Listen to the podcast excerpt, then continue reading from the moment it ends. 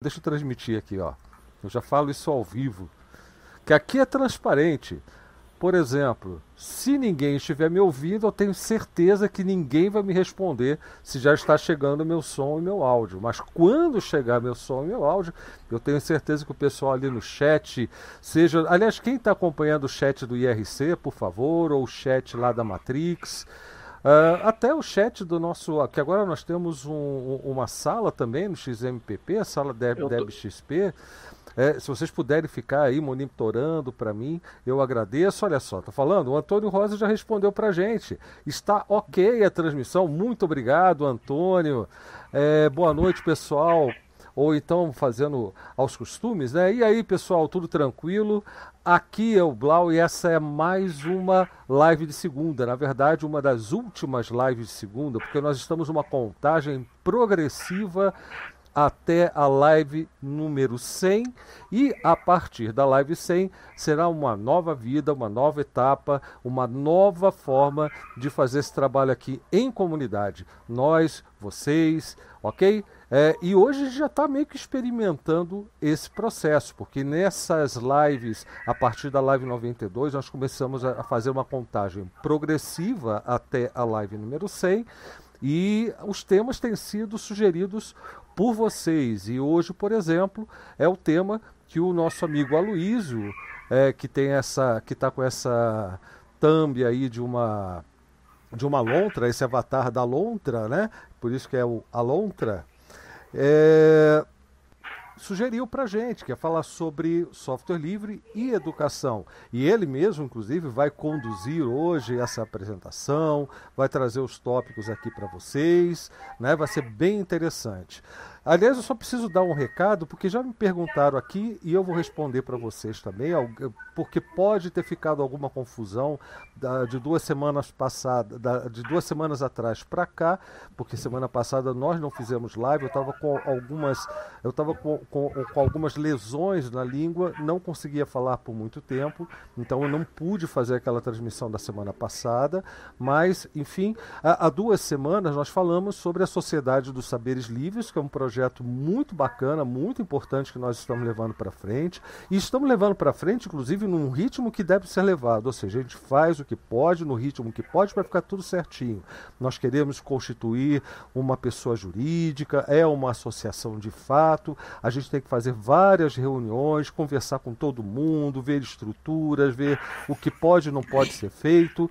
Então a gente está levando isso com muita seriedade. Mas alguns aspectos da Sociedade dos Saberes Livres, CSL, como nós chamamos, é, já vão poder ser colocados em prática em nome da SSL. Como, por exemplo, essa semana ainda eu quero colocar o nosso site, de preferência já com uma descrição provisória, né, já com a apresentação de alguns dos nossos grupos de trabalho, a divulgação disso, e, enfim. É, o site, o domínio nós já temos, sabereslivres.org, ainda não está com nenhum conteúdo publicado. Eu vou avisar vocês no tempo certo. E agora, é muito importante que vocês entendam que o meu trabalho, o trabalho do Blau, o, o, o, o, o canal DebXP, o, o site debxp.org da comunidade DebXP, os, os recursos que hoje nós temos em nome da comunidade DebXP continuam, isso não acaba, tá? De, o, o, trabalho que eu faço com o DebXP vai continuar, assim como o trabalho que o, que o professor Cretil faz com o curso GNU vai continuar, e, e, enfim, cada um de nós com os nossos trabalhos vamos continuar trabalhando naquilo que nós fazemos. Agora, nós seremos parceiros e membros da associação que é a Sociedade dos Saberes Livres tá certo? E a Sociedade dos Saberes Livres vai empreender vários projetos. É, um dos que serão é, empreendidos a partir daqui a, de daqui a um, alguns dias, daqui a um mês ou, pouco, ou mais um pouco, será um canal próprio da SSL, onde irá acontecer às segundas-feiras, a partir do final desse ciclo das lives de segunda, um outro formato, na verdade o mesmo formato com um outro nome desse nosso encontro, desvinculado eh, da obrigatoriedade de estar vinculado, ou, ou melhor, eu até misturei aqui, desobrigado de estar vinculado à identidade do canal da BXP Tá? Então nós teríamos os papos de segunda, eles serão chamados de toróis de, é, toróis de saberes de livres saberes, toró de livres saberes, ou seja, TLS, para fazer uma brincadeira com SSL. SSL, TLS, né? E, e, nós teremos então os encontros das segundas com esse outro nome. Aí sim, esse encontro de segunda vai continuar acontecendo mais ou menos do jeito que está, só não vai estar tá vinculado obrigatoriamente à figura do, do canal DebXP, a minha presença, a minha é, é, obrigatoriamente a de, minha decisão. Ou seja, esses encontros passaram a ser tão importantes para a gente que está na hora de mais gente participar do, do, do, da produção do conteúdo, da divulgação, da programação do que virá pela frente, ok? Aproveitando, uh, aproveitando que o Fernando Almeida está aqui também, né? É, o Matheus Couto, Diego Pérez, quem mais está aí com a gente? Antônio Coelho, para dar uma boa noite para quem está acompanhando a gente aqui pelo chat no YouTube. Eu queria também dar um abraço no pessoal que está acompanhando pelo IRC, pelo, pela sala DebXP na Rede Matrix e também no XMPP é, que eu não estou pessoalmente acompanhando, mas o pessoal que está aqui comigo, o Mulim, o, o pessoal está ajudando a, a, trazer perguntas que surjam nesses outros chats. O assunto de hoje é educação e software livre. Está aqui o Mulim com a gente, que já deu, deu é, de, do mês passado para cá pelo menos umas três, quatro palestras sobre o assunto, não foi, Mulim? Foi umas três ou quatro palestras, assim, em sequência sobre esse assunto. O Aloísio, que é uma pessoa muito preocupada com isso também. Temos aqui o Leno, o Creteu, o Alberto, que está coordenando um trabalho bem legal no grupo de trabalho de movimentos sociais, já para eh, já em nome, já como parte do trabalho da SSL. Tá? E o Guilherme Jardim, que está aqui desde cedo, esquentando, guardando lugar para a gente aqui no nosso, no nosso Jitsi e também tem muita coisa legal para mostrar para a gente. Então, ó, eu vou entregar para vocês agora a palavra façam da forma que vocês acharem mais interessante. Eu sugiro que vocês deem seus boas noites e depois o Aloísio comece a conduzir o tema propriamente dito, tá certo? Pessoal, um grande abraço. Não se esqueçam de dar uma olhadinha aí no, na descrição do vídeo, que tem o link para o curso de Regex que vai começar no mês que vem, né, para ver se vocês fazem a sua inscrição também, colaboram, participam, aprendem o Regex junto com o grupo que está sendo formado, tá certo? Grande abraço, vamos lá, vamos lá, cheio de energia. Ô, Blau, hoje eu vou fazer a minha apresentação de um jeito um pouco diferente, né? Então, boa noite, Blau, boa noite, Lennon, boa noite, Guilherme, boa noite, Mulim, boa noite, Alberto. Obrigado pela oportunidade, Aloysio, de estar aqui nesse encontro que você está organizando e dizer que estão aí. Obrigado a todas e todos que estão presentes assistindo na versão ao vivo agora ou na versão ao morto para você agora e para mim já foi. É isso aí. Discutir educação, falar de educação é, é, é com certeza um, aqui está cheio de professores. Né? Não sei se o Guilherme já é professor também, mas está repleto de professores e, e professor é, é tudo de bom, né? Então vamos lá para o papo. Isso aí, bora lá. É, aliás, hoje é dia de quê mesmo? Dia do programador e dia da cachaça, né?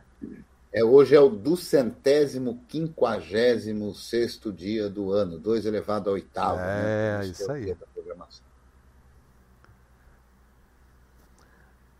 Embora, né, para mim devia ter sido ontem, que é o duzentésimo quinquagésimo quinto, né? Porque só se a gente considerar... zero, sacanagem, só e o zero. Gente... É, só se a gente considerar o primeiro dia como dia zero, né? Aí... Pois é. Aí tá certo, faz sentido mesmo. Bom, vamos lá, próximo.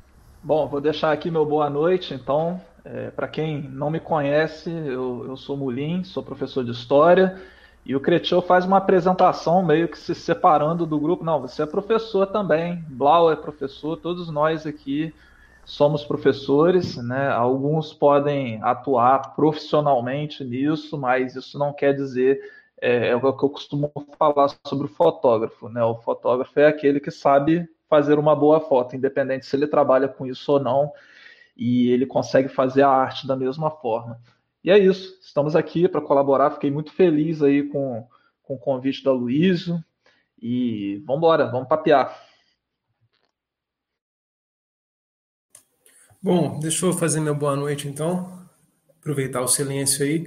É, eu sou Luiz, é, queria agradecer a oportunidade, a todos a oportunidade do Blau e a pressão que o Blau costuma fazer, uma certa pressão assim para a gente fazer as coisas, que eu acho que ela é necessária, então agradeço isso também. É, e como já foi dito, é um assunto que me, que me é muito caro e que no nosso momento atual, é, não só no país, mas no continente, mas o país está representando muito a situação que nós estamos vivendo, me preocupa bastante. E assim, me preocupa muito o nosso futuro, é, para onde nós estamos caminhando e para onde nós estamos nos coordenando até para caminhar, muitos de nós sem saber disso. E então fico muito feliz do ambiente para discutir isso com tanta gente envolvida no assunto e tão interessada e sabida desse tema aí. Valeu. É, o negócio é fazer pressão mesmo, cara, porque. Senão não sai, né? Não sai. E outra, né? Você ainda teve uma lambuja de mais uma semana, que era para semana passada esse tema. É ah, olha só, aproveitando essa, essa descontração, da boa noite aqui, porque eu acabei de abrir a sala do, da Matrix, tá o Igor Musetti, boa noite, o Mulim tá lá também, é, e o Jackson Jesus, né? ele que tem um blog muito interessante também, muito bem-vindo, Jackson. Deixa eu só tossir aqui. Muito bem-vindo, Jackson. Muito legal ver você por aqui. Bom, é... próximo, quem, quem que vai dar o seu boa noite aí, antes do, do Aloysio assumir o controle? Boa noite, gente. Estamos juntos de novo. É... Eu, eu já tenho frequentado aqui a sala algumas vezes e é sempre um momento de de muita alegria, porque esse povo é contagiante. Então eu vim aqui hoje pegar um pouco dessa energia. Tamo junto. Bem-vindo, Leandro. Como sempre, né? É, Alberto vai dar o seu boa noite, Kobe rapidamente também, né? Rapidamente que eu digo é a participação dele, né? Porque ele tem que voltar para casa, ele está na rua. Quer dar o seu boa noite, Kobe? Aproveitar? Oi, gente, boa noite. Estou meio ocupado aqui, mas é um prazer estar com vocês. Um abraço para todos aí. Falou, Alberto.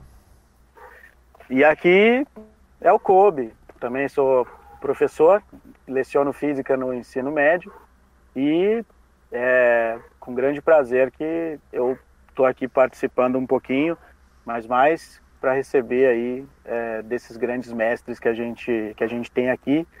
E boa noite aí, galera. É, eu vou participar um pouquinho aqui na, na, na parte de voz, mas vou estar no chat também é, participando. Valeu aí. Obrigadão, Kobe. Então é, o Luiz, é ah, o Guilherme, o Guilherme não falou nada, é, né? ainda ei, não... ei, é, são, são esses aí que dizem que veio para aprender, que geralmente trazem os tesouros escondidos. Vamos, vamos prestar atenção nesse cara aí, viu? Ô Guilherme, antes de você falar, o, o Cretinho tava batendo papo com ele hoje à tarde, né? E isso que você falou, Leandro, faz todo sentido para gente que dá aulas e tal, né, que está sempre em contato com outras pessoas, que é na interação, às vezes, numa, numa sala de aula ou até nas nossas aulas virtuais, que a gente acaba fazendo as, as descobertas mais interessantes e importantes sobre aquilo mesmo que a gente se predispõe a explicar para outras pessoas, a traduzir para outras pessoas. Né? E como que isso faz falta quando você não tem essa, essa interação né, com o, o outro lado do aprendizado, né, com o outro partícipe dessa relação que acaba gerando o aprendizado. Então é, é, é, é muito interessante essa, é, é, essa colocação. Guilherme, vamos lá, não quero, não quero atrasar muito o, o, aqui. Agora é você, Guilherme. Ah, certo. Então, boa noite. Eu agradeço também a oportunidade. Uh, eu não sou professor, Estou aqui como aluno, eu sou universitário, estudante de ciência da computação, então acho que se eu der uns dois centavos vez ou outra aqui vai ser da visão de aluno, né? Também penso criticamente sobre o uso de software proprietário e tudo mais na, na, nas universidades, na educação, e faço parte de, de grupos de estudos, faço parte do, da comunidade de software livre de Ribeirão Preto, e é isso aí. Maravilha, então é contigo, Luiz.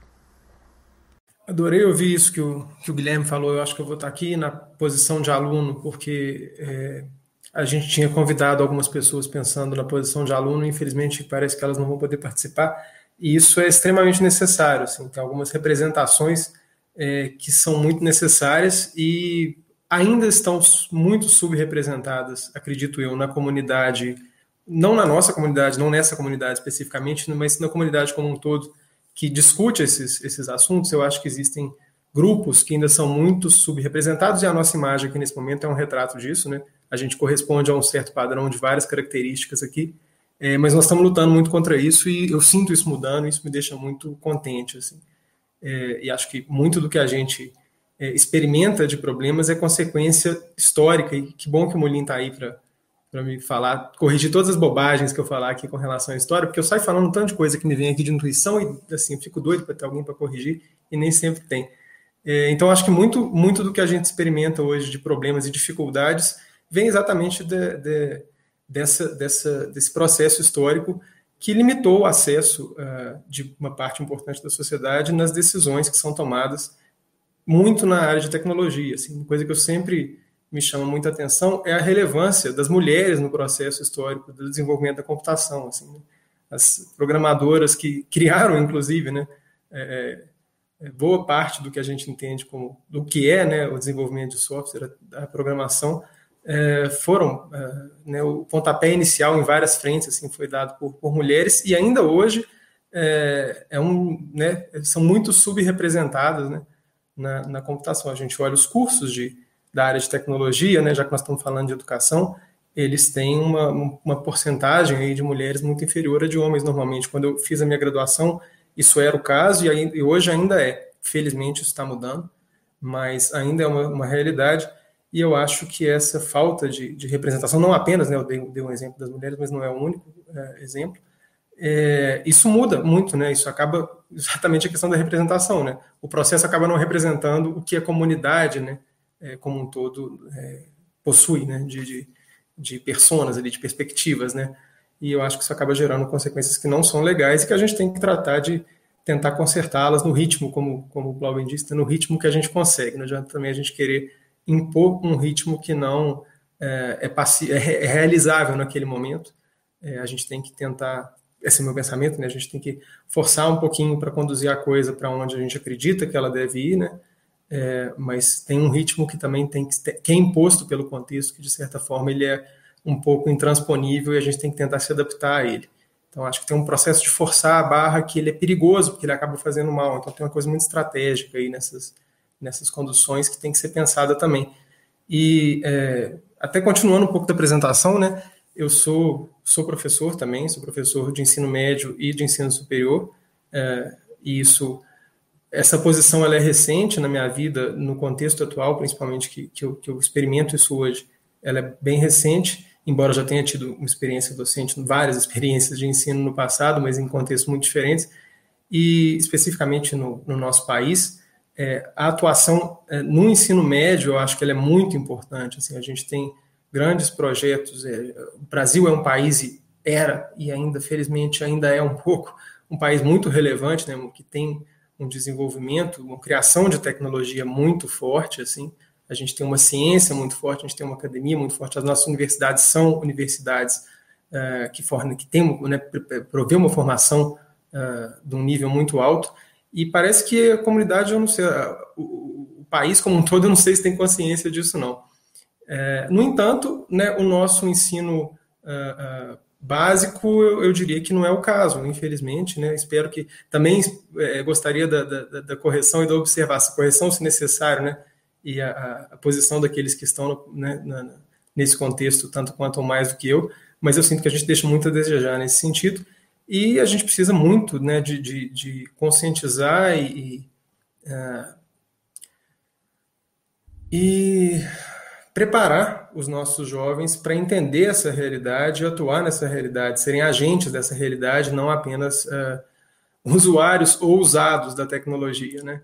E mesmo no ambiente de, de eh, condução, de, de, de, de, formação de pessoas na área de tecnologia, né, a gente vê essa posição, essa posição mais passiva com relação ao processo tecnológico como um todo. É, e aí. Aloysio. Por favor. Não, tranquilo Tranquilo. Eu gostaria de complementar uma coisa que, que tu disseste aí, que a nossa, o nosso ensino superior, a nossa, a, nossa construção de ciência, ela é bastante forte e não só isso, faz muito com pouco eu fico imaginando se a nossa educação superior ela tivesse um investimento digno do que ela do que ela é capaz de fazer, é, o quanto que nós não estaríamos aí despontando e disputando espaço aí com grandes nações desenvolvidas no que diz respeito à questão aí de desenvolvimento tecnológico e científico. Perfeito. Nossa, muito bom. Essa, essa intervenção foi, foi maravilhosa. Faltou, faltou esse ponto aí. É, é impressionante, né? E a gente fala da coisa da, da, da, da habilidade, da capacidade que a gente tem de conseguir né, fazer muito com pouco, isso é histórico, né, isso também faz parte do processo histórico que a gente viveu, né, é, a gente foi obrigado a, a, desenvolver essa, essa capacidade, e a gente vê isso acontecendo, e é realmente, se a gente tivesse um mínimo assim, né, de, de competitividade nesse sentido, né, no sentido de, de ter um, um, mínimo de investimento que fosse é, próximo do que se tem né, no, no, no, no, vamos dizer, no, mundo desenvolvido, né, é, o que seria, né? O que seria da nossa, do nosso potencial. É, e a conscientização disso, né? Perceber isso é um negócio que às vezes custa muito e, e isso faz muita diferença também, né? A gente ter, uh, a gente entender essa, essa potencialidade, né? E entender essa possibilidade de, de, de, de agir no mundo, né? O potencial disso. E aí, como eu dizia, né, essa, essa experiência ela é, ela é relativamente recente para mim nessa posição aqui no Brasil e, e, e, atuando nesse contexto. Eu sou professor da rede da rede federal e atuando no, nessa nessa parte né, do, do, ensino do ensino básico é, também. É, e isso é, acelerou e, e, potencializou uma percepção e preocupação que já existia já há muito tempo é, e possibilita né, um, uma atuação também que deixa a gente mais tranquilo, porque você vê pequenas mudanças acontecendo, você vê processos que você pode que você pode atuar e encontrar uh, essa comunidade aqui que fala, uh, que está trabalhando nessa mesma direção, foi uma coisa que me, me ajudou muito e eu acredito que né, isso, é, isso é uma verdade para todos.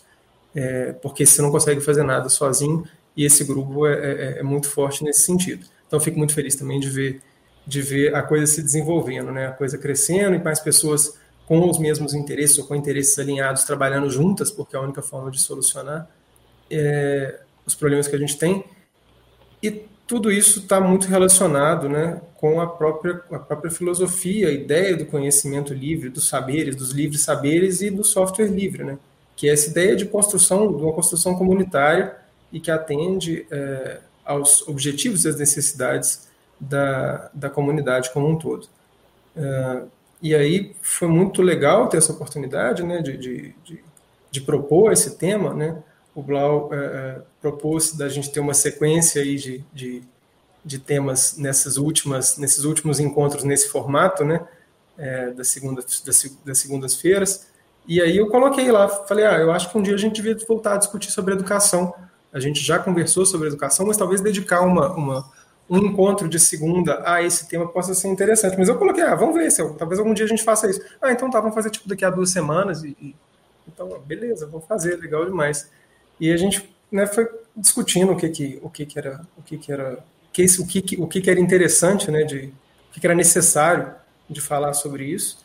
É, e nós também existem muitos trabalhos acontecendo no Brasil para identificar as dificuldades que a gente que a gente vive. É, só que eu tô falando demais, gente. Eu tô achando que eu tô falando demais. Eu não gosto disso, não. É, queria ouvir também as, as, posições de todos a respeito.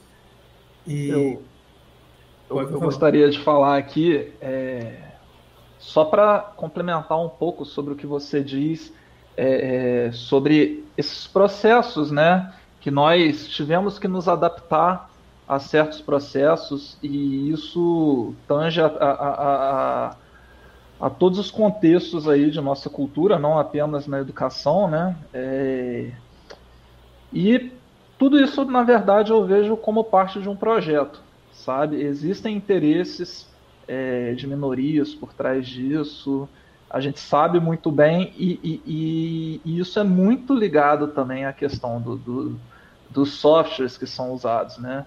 Hoje a, a, tecnologia, principalmente aí durante a pandemia, mas antes também era muito forte a presença, já era muito forte a presença da tecnologia, né, na, na, em questões burocráticas e até mesmo de ensino, e sempre é o software proprietário que está ali. É sempre alguma ferramenta GAFAM. É. Então, existem interesses corporativos é, é, nesse nível do, do, software e assim como em outros projetos em relação a, a, a, ao, ao, descaso com, com, nossas universidades, né, com, com nossas escolas, com nossos professores, com, aí saindo um pouco com hospitais, aí no que tange a saúde pública. Então, é, é, é acho que a gente precisa partir é, é desse princípio também de reconhecer que a gente está inserido né, em, em, em, um projeto que é muito bem organizado.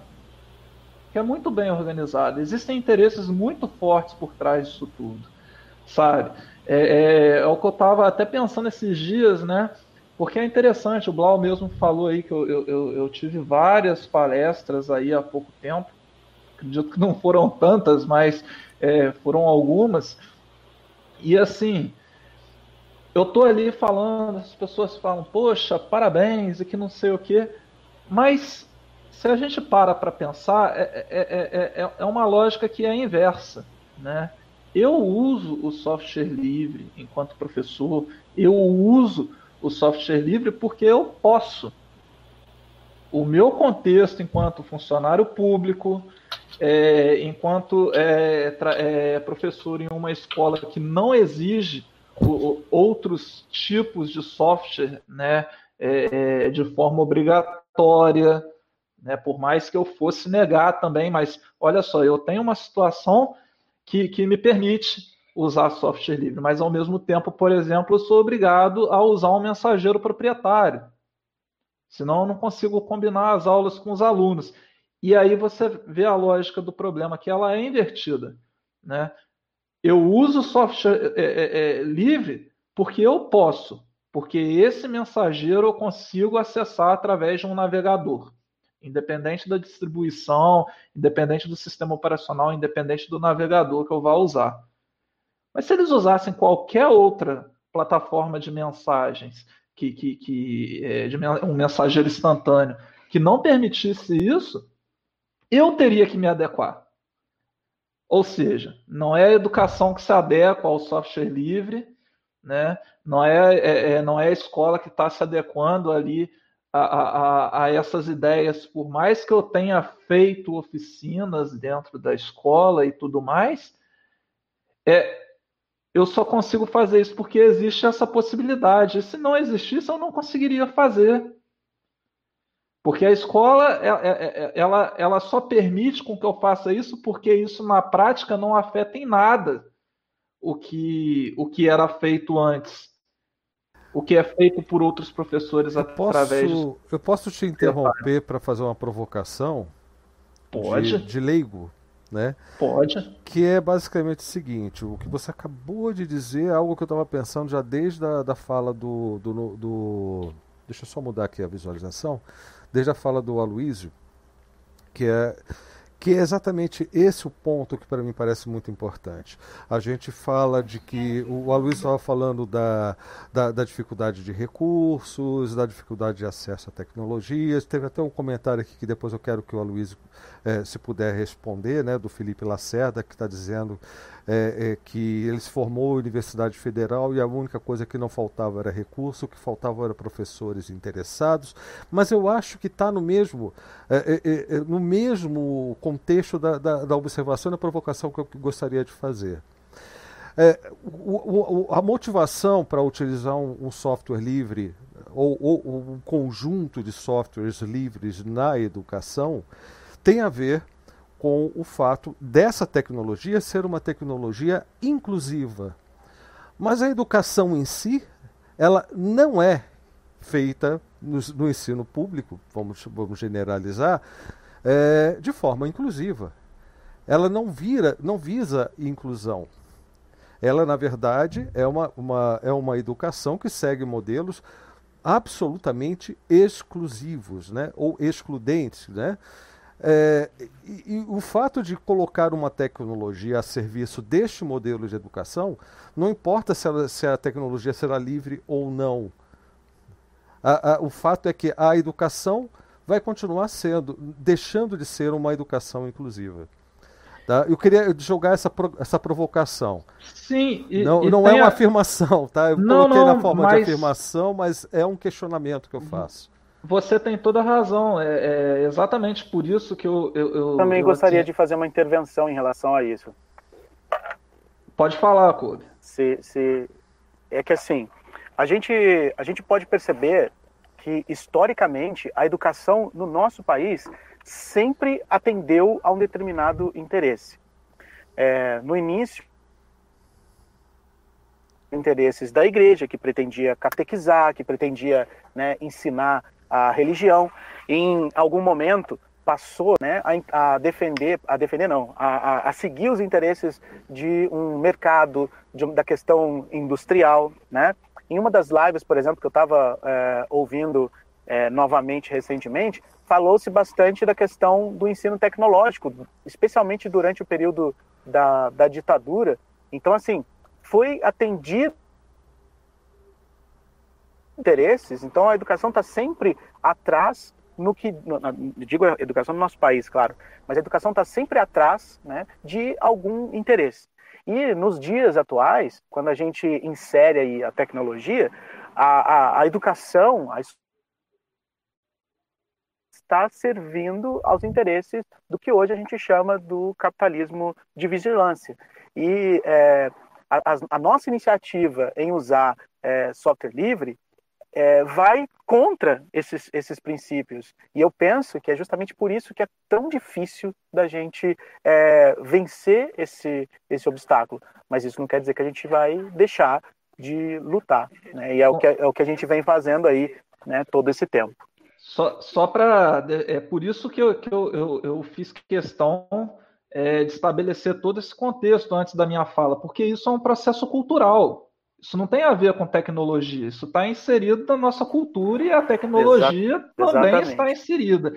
Então, como o, o próprio Kobe falou, atendia interesses de religiões. Gente, não é porque hoje a Igreja Católica ou qualquer outra igreja não seja uma religião oficial do Estado que eles não estão buscando espaço na educação. Tanto é que o ensino religioso ele faz exatamente o contrário daquilo que ele deveria fazer nas escolas porque existem interesses por trás. Vai dizer que os militares não estão no poder mesmo depois da ditadura? Olha tudo que nós estamos passando. Então, é uma situação muito complexa, é, vai muito além do software livre, é por isso que eu gosto de dizer que o software livre, ele não é sobre tecnologia, é isso que a gente bate o martelo em toda a LDS aqui, né, que o software livre ele não é sobre tecnologia, ele é sobre poder, ele é sobre pessoas, ele, ele é sobre a nossa sociedade, como a gente vai lidar com a tecnologia na nossa sociedade, né?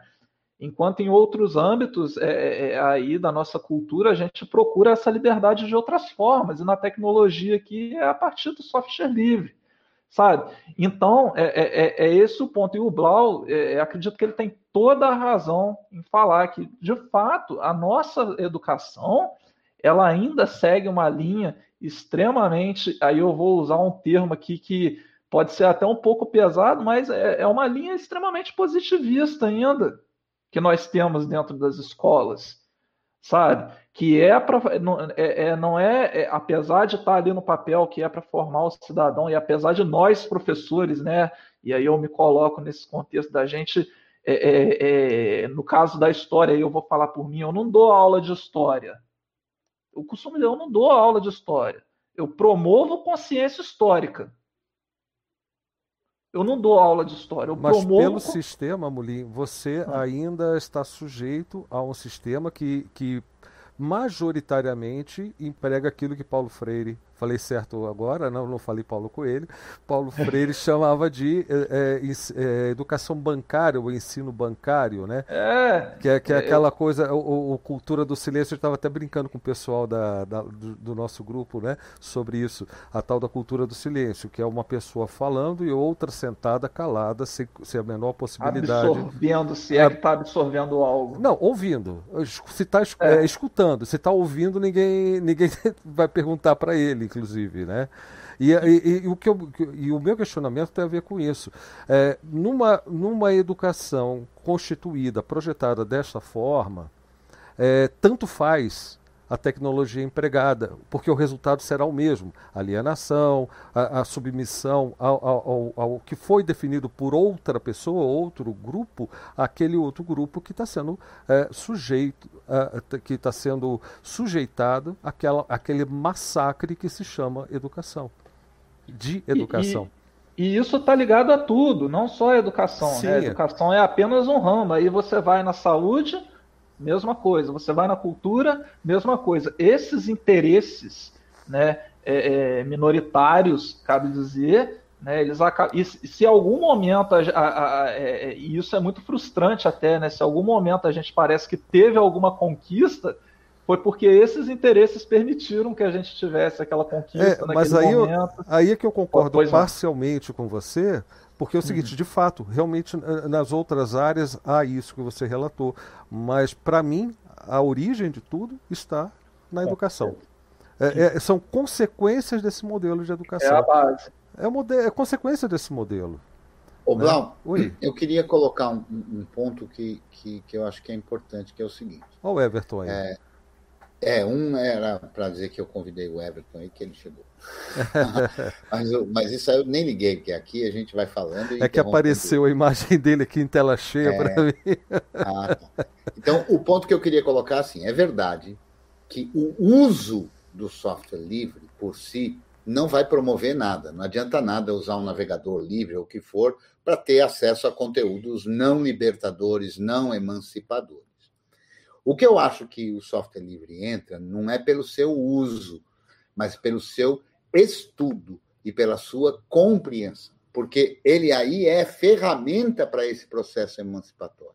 Exato. Então, entender o software livre como o que, que de fato é o software livre, como disse o Mulin, como alguma coisa que tem a ver com as pessoas e tudo, é que é capaz de promover algum senso crítico, e aí sim, a partir daí, uma educação emancipadora. Só o uso, não do software livre ou de qualquer outra coisa, quer dizer, a ferramenta em si, só o uso da ferramenta não é promotora de emancipação. Né? É, inclusive, eu, se, se, alguém tiver contato com o, o Vicente, né? É, o Vicente está no chat do, do YouTube. Se ele quiser participar aqui da conversa também, seria interessante, né? O Vicente também ele estuda bastante isso. Ele tem uma, um conjunto de, de leituras muito interessantes, ele tem passado para a gente. É o Vicente Aguiar? Não, o Vicente Silveira. Ah. Manda uma mensagem para mim, se tiver no grupo, que eu passo. Ele está no grupo do GNU. Então, Blau, então. Blau, Cretil, eu posso dar uma palhinha? Deve. Tá.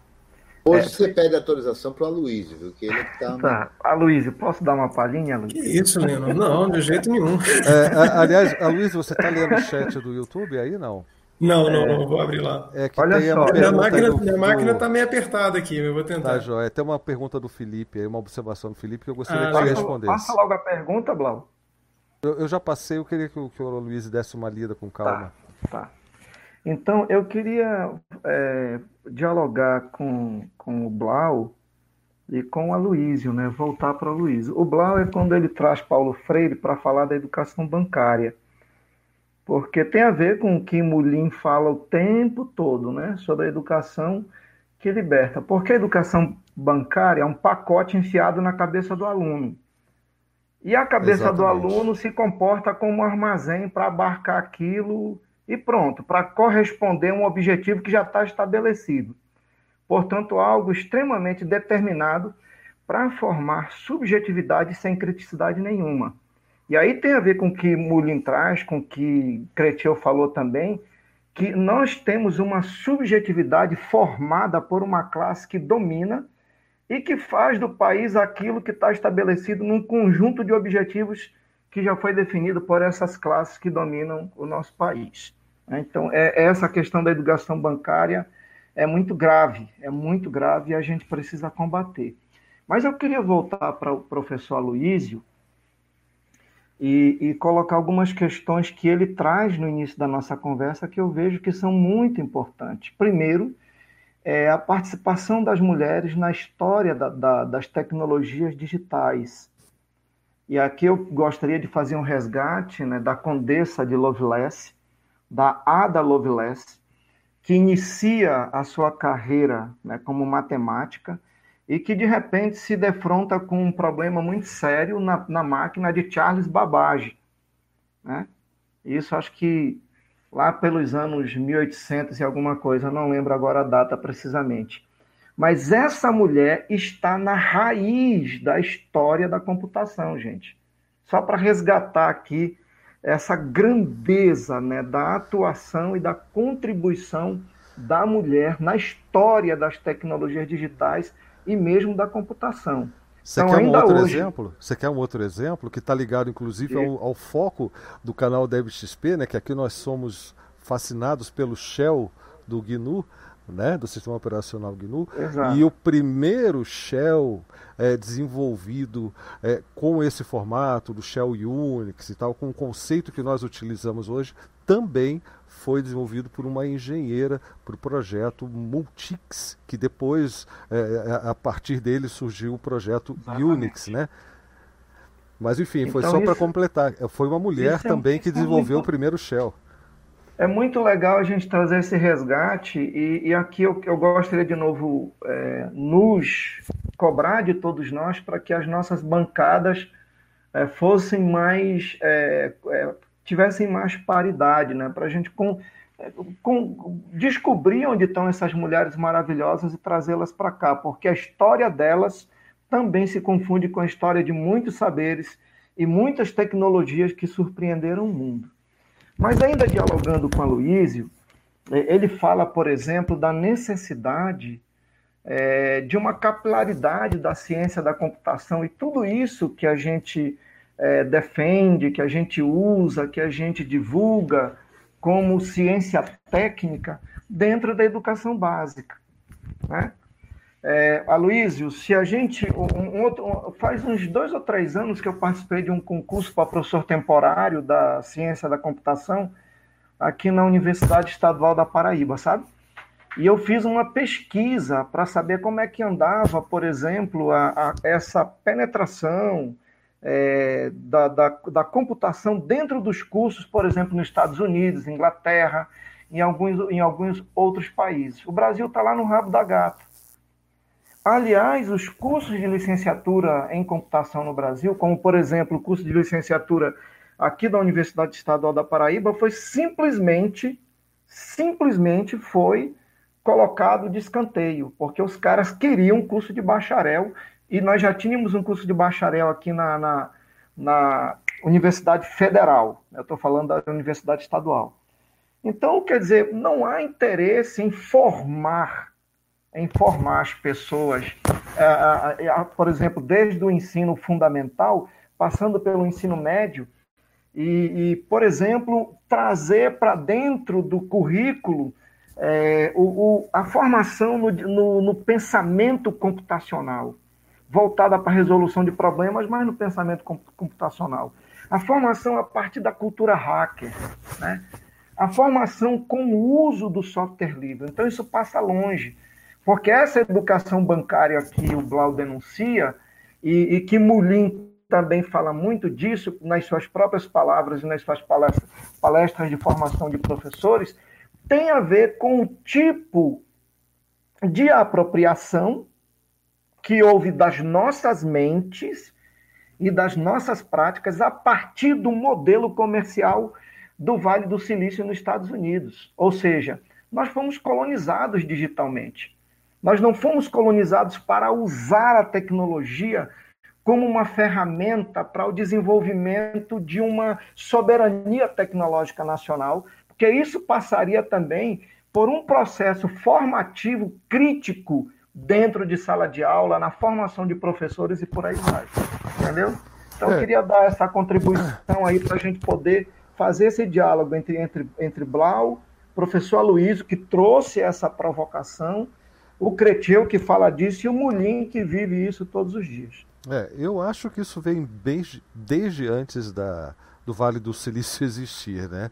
mas enfim é, é, esse modelo colonialista e tudo mais ele é muito mais antigo que isso a gente vê isso é, é exemplos disso na, na, na, na linha de montagem da Ford a gente vê isso no ciclo da borracha no ciclo da café do café e até mesmo na, na época onde o Brasil ainda era escravista né Então é, é, é, é bem complicado, né?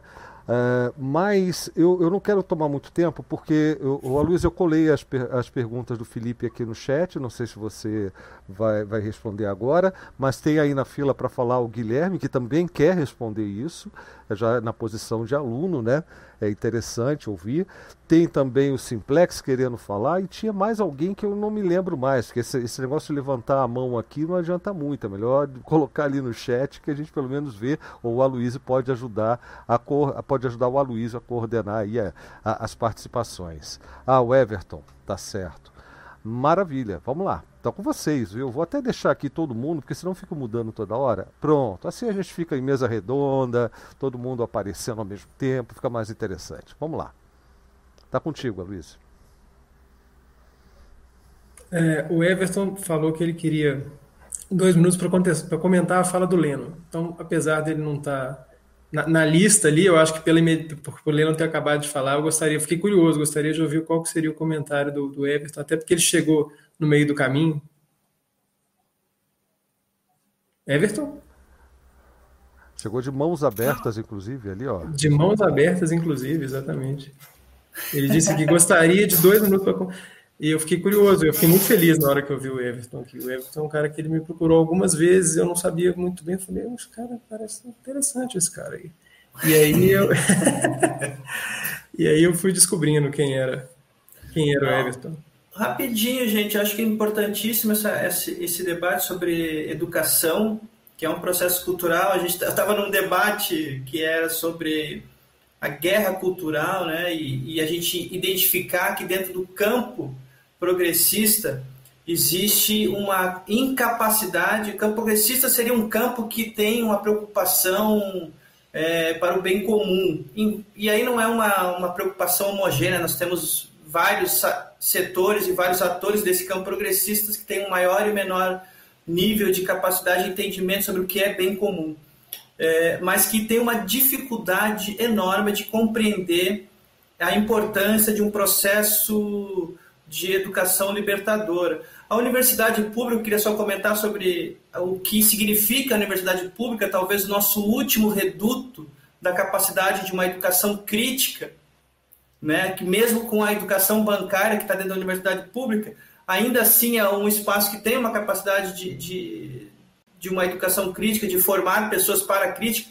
Nós, há cinco anos atrás, todas as universidades brasileiras entregaram todos os seus dados, seus conhecimentos para o Google né? E isso não foi uma, não teve uma resistência dentro das universidades públicas. Eu não entendo como é que isso pode ter acontecido, né? E a gente tem aí, por exemplo, dentro do, me lembro, dentro do debate da TV digital, nós tínhamos a universidade pública, principalmente do Rio Grande do Norte, que foi uma das principais universidades, né, que debateu o sistema brasileiro de televisão digital que operava com tecnologias livres, software livre desenvolvido, né, o, o, os decodificadores e coders também lá pela universidade e foi um conluio de várias universidades. Então, só queria trazer que nós precisamos, gente, começar a praticar também, porque a gente tem muitas análises, nós temos que começar a praticar essa, ver de que forma que a gente consegue construir alianças aí para fazer essa formação que também vá questionar tanto os professores, né, questionar professores, alunos,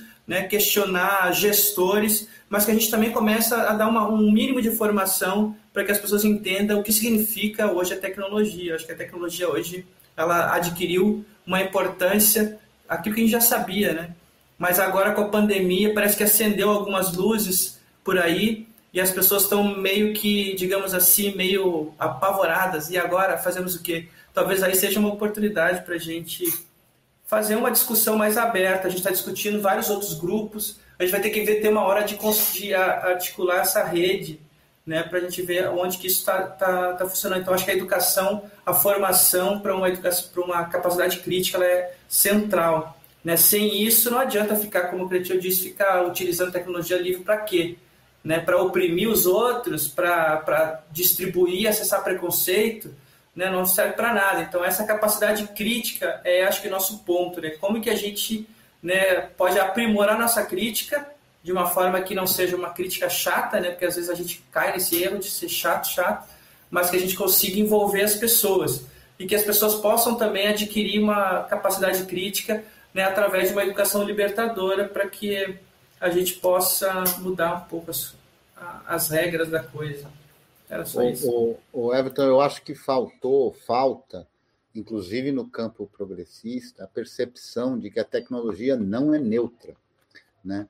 Porque o que a gente tem acompanhado, eu vi isso eu dei aula algumas vezes na USP, não como professor da USP, mas para departamentos específicos para dar aula de, de GNU Linux, né? E, e, discutir com os alunos essas coisas, né? Então, é, é, esse espaço da sedução do software que traz, ou da plataforma que traz isso, aquilo, que traz uma certa comodidade, essa sedução pegou de frente a todos, né? Inclusive os setores progressistas das universidades públicas, né? Então, eles comeram pela beirada, né? Com a sedução desse aplicativo maravilhoso que tem tudo disponível no celular, no isso, no aquilo, no aquilo outro, e se esqueceram de, de para que que isso servia, a quem isso atendia, né? A que preço, né? Pois é, a que preço que, que, que, que se está e, e, ainda hoje, quer dizer, a gente encontra resistência no setor progressista. Então a gente vê a mídia progressista usando as plataformas uh, idiotizantes. A gente vê as escolas que ainda públicas, onde ainda resta alguma coisa de, de, de libertador, usando as plataformas que. Então, o, o, caminho, né? Eu, eu tenho uma discordância assim é, é, em gênero, número e grau, mas é coisa de velho, com o Aloysio, que o Aloysio é, é otimista, e eu sou extremamente pessimista, porque eu não vejo luz no final do túnel, ao contrário, né? Eu vejo que está se afundando cada vez mais, e quando a gente vê esses exemplos da Universidade de São Paulo, por exemplo, é terrível, e não é só a Universidade de São Paulo. O Mulim mesmo comenta é, é, sobre o uso de, dessas plataformas na prefeitura, que é uma cidade é, bem menor e tudo mais, né, na prefeitura para a qual ele trabalha, né? Então a gente vê esse tipo de coisa acontecendo o tempo inteiro, né?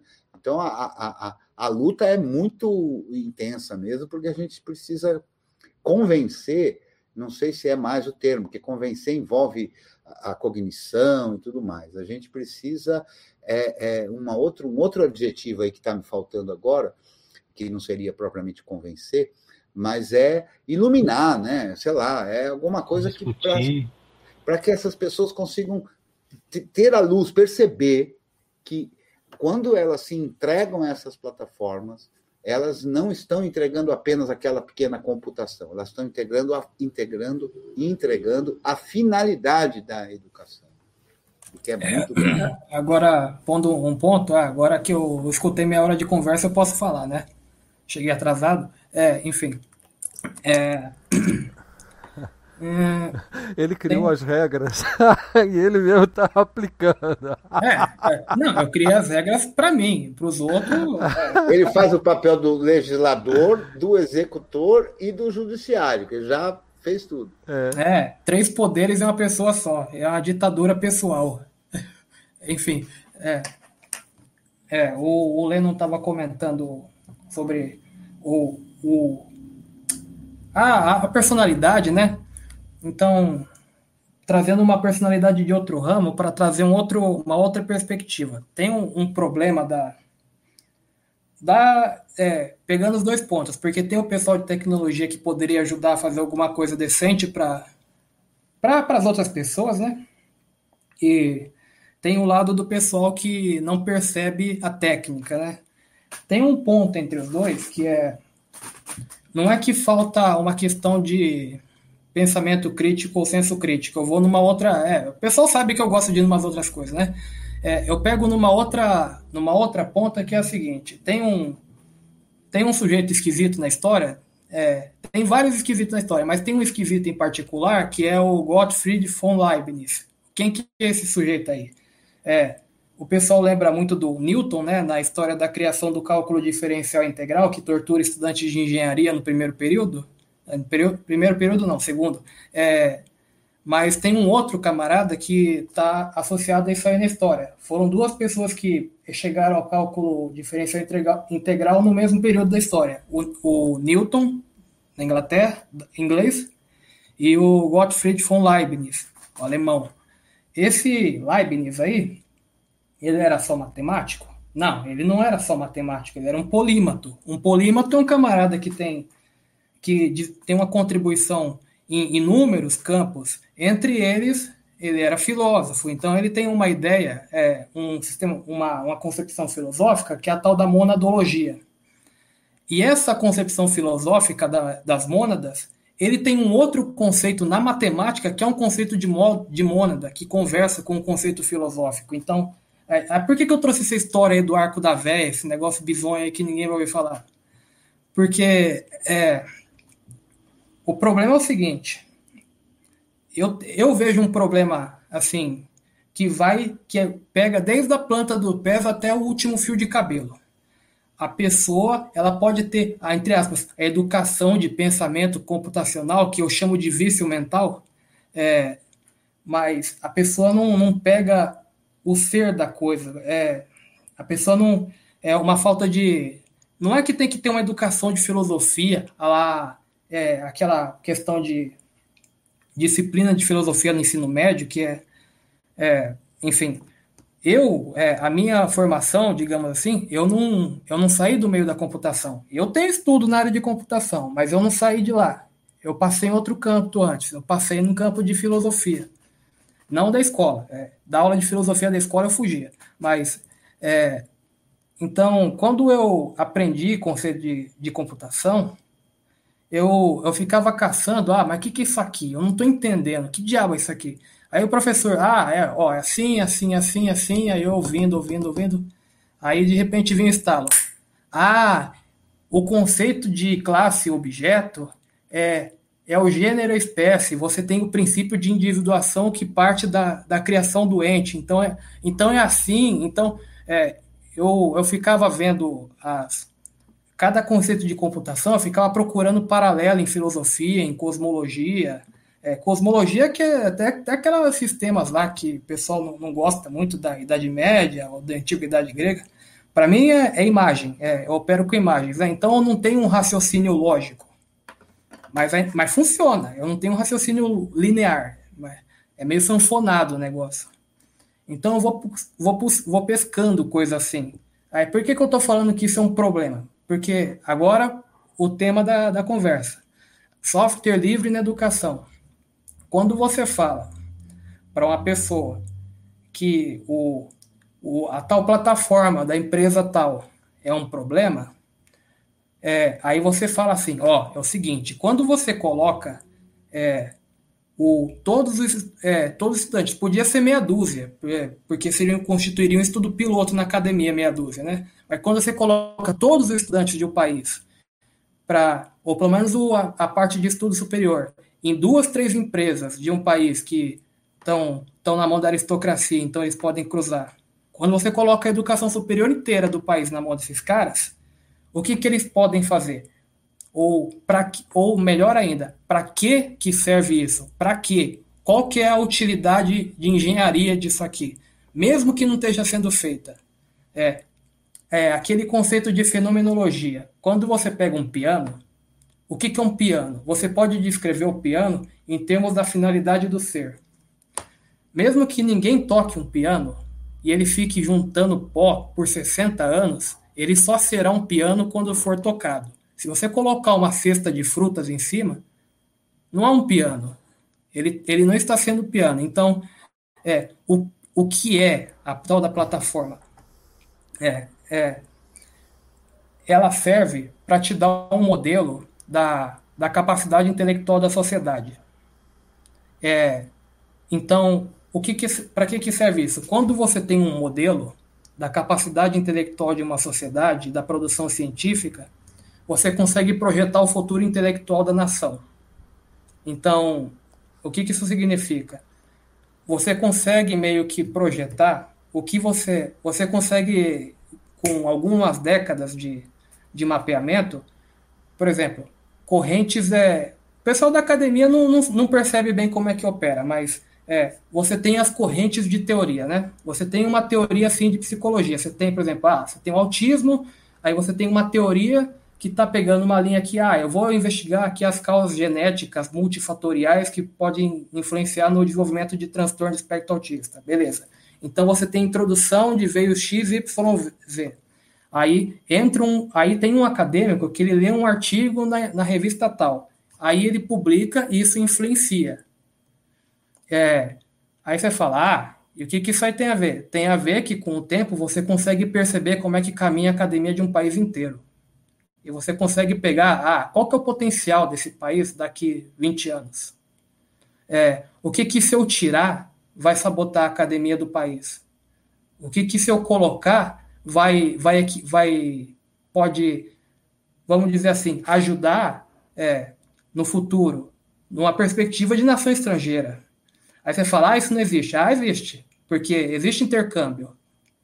É, e bolhas existem. A academia é cheia de bolhas, né? Não é, não é um problema. É, laboratório é isso. E funciona. Mas quando você dá esses modelos, é perigoso. E a educação infantil? É, você consegue é, captar quando você fica colocando atividade do seu aluno na nuvem, porque é mais fácil e não perde, você consegue ter um mapeamento dos vícios mentais das crianças que vão ser os adultos daqui a 30 anos. O que, que, o que, que significa ter um mapeamento de vícios mentais de uma nação inteira daqui a 30 anos? Politicamente falando. Uh, com, meia, com um, um, alguns anos de Facebook conseguiram ganhar uma eleição, o que, que você acha daqui a 30 anos com mapeamento de criança?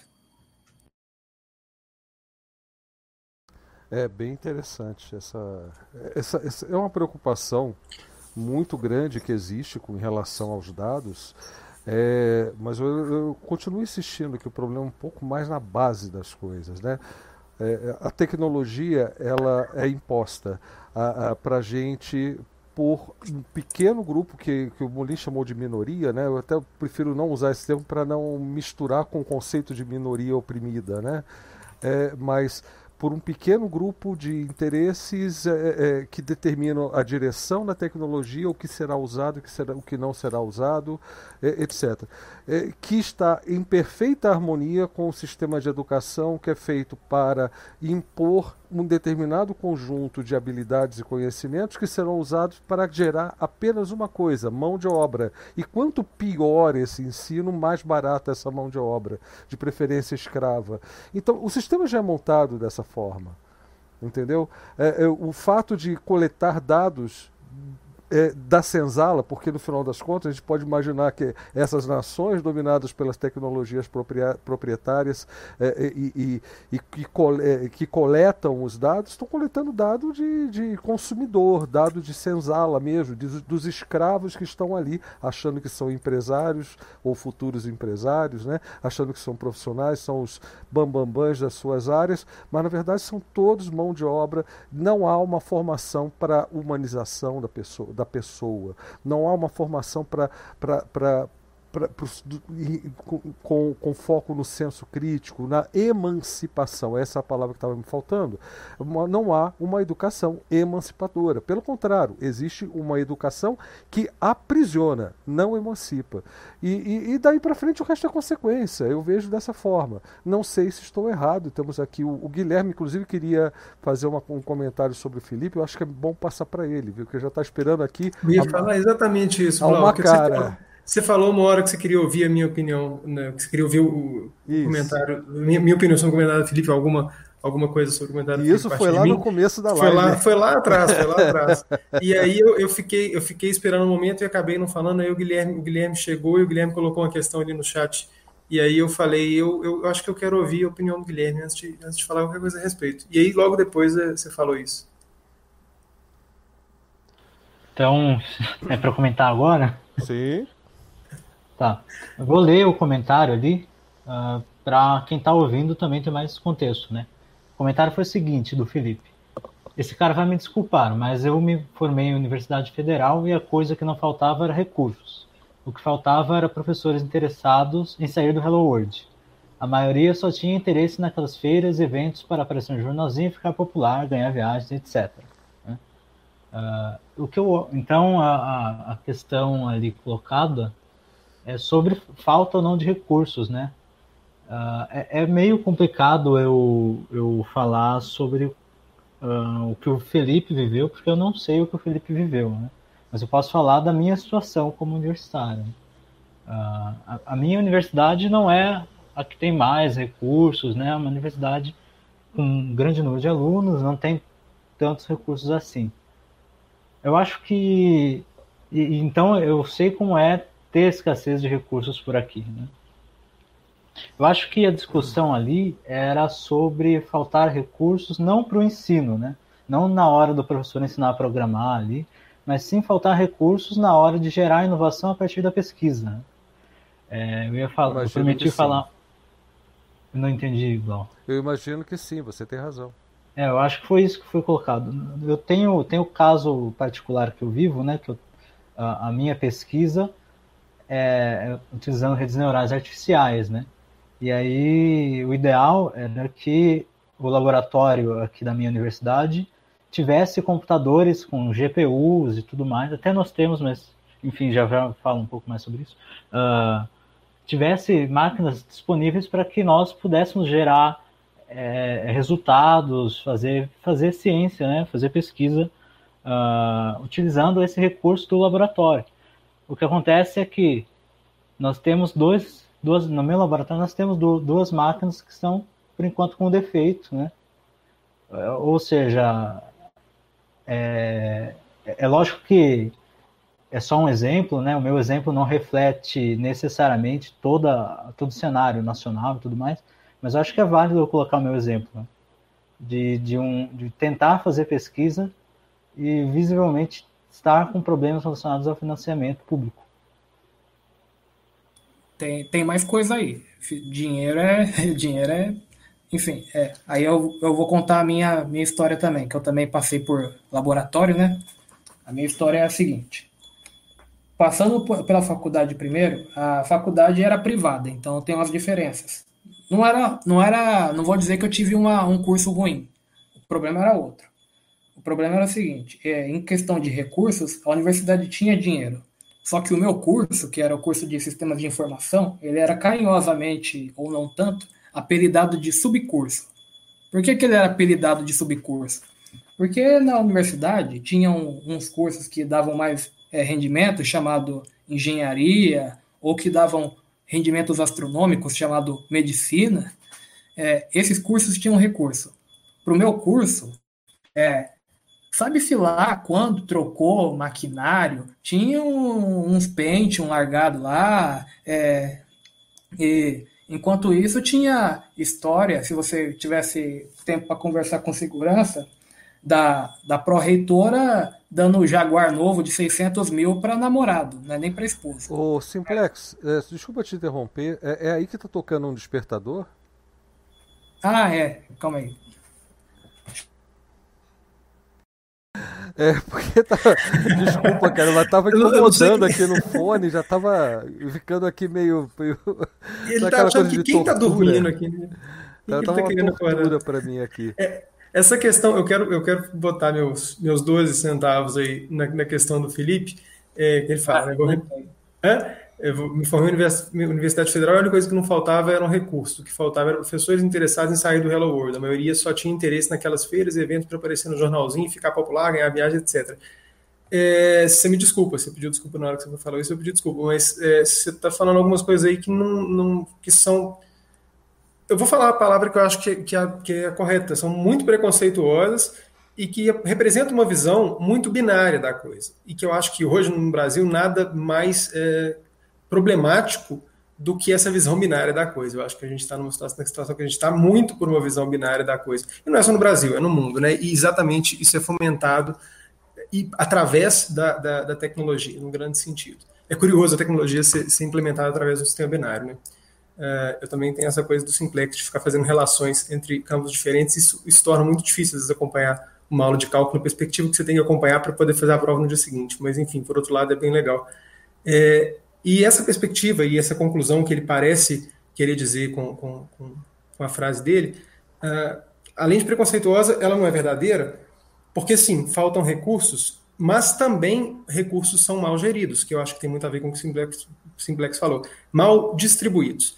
Então, existem áreas que realmente têm recursos sobrando e que talvez não façam parte, algumas seguramente não fazem parte de um projeto de país. É, talvez a maioria não faz parte de um, de um projeto de país.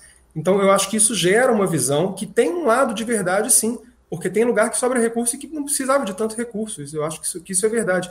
Mas, ao mesmo tempo, tem áreas, e eu presenciei isso e continuo presenciando isso muito, que falta muito recurso, sim.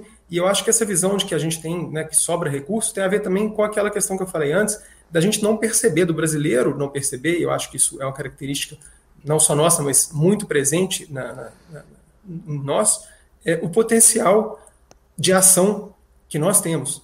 É, então, pô, a gente tem exemplos tipo assim: você está desenvolvendo uma potencial vacina brasileira, da, a gente não sabe o que, que a gente está injetando, já, né, tem muita gente que não parou para pensar nisso ainda, a gente não sabe o que, que é a vacina, exatamente. Claro que existe toda uma estrutura né, para tornar a coisa segura, etc. Eu não estou dizendo que isso não exista, mas a verdade é que a gente não tem o código-fonte da vacina. Né?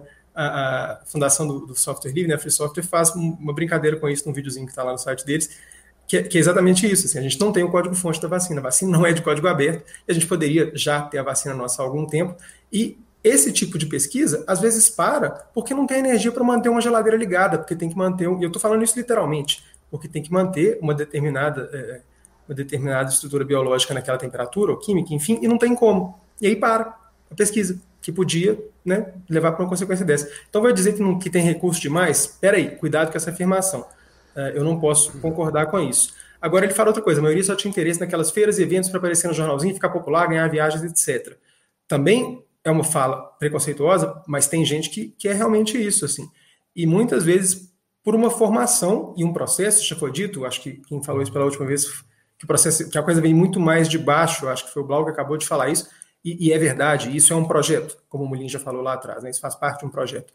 Então, é, o negócio é muito mais complicado. E essa fala, pelo menos a minha interpretação dela, ela coloca em pontos que realmente tem alguma coisa ali, a como sempre, né, a, a serem discutidos, que, que tem uma, uma, verdade muito forte ali, mas ela representa também uma visão, uma visão binária que me preocupa muito. Eu acho que tem consequências muito, muito negativas disso. Mas eu gosto das coisas que são levantadas também, porque é verdade também que tem muitas áreas, tem muitos contextos onde isso realmente está em excesso e que não faz parte de um projeto. Eu acho que o principal é isso, não faz parte de um projeto do país que tem como objetivo realmente fazer bem para o país. Isso vale para o sul global como um todo, exatamente por esse projeto de mundo, né?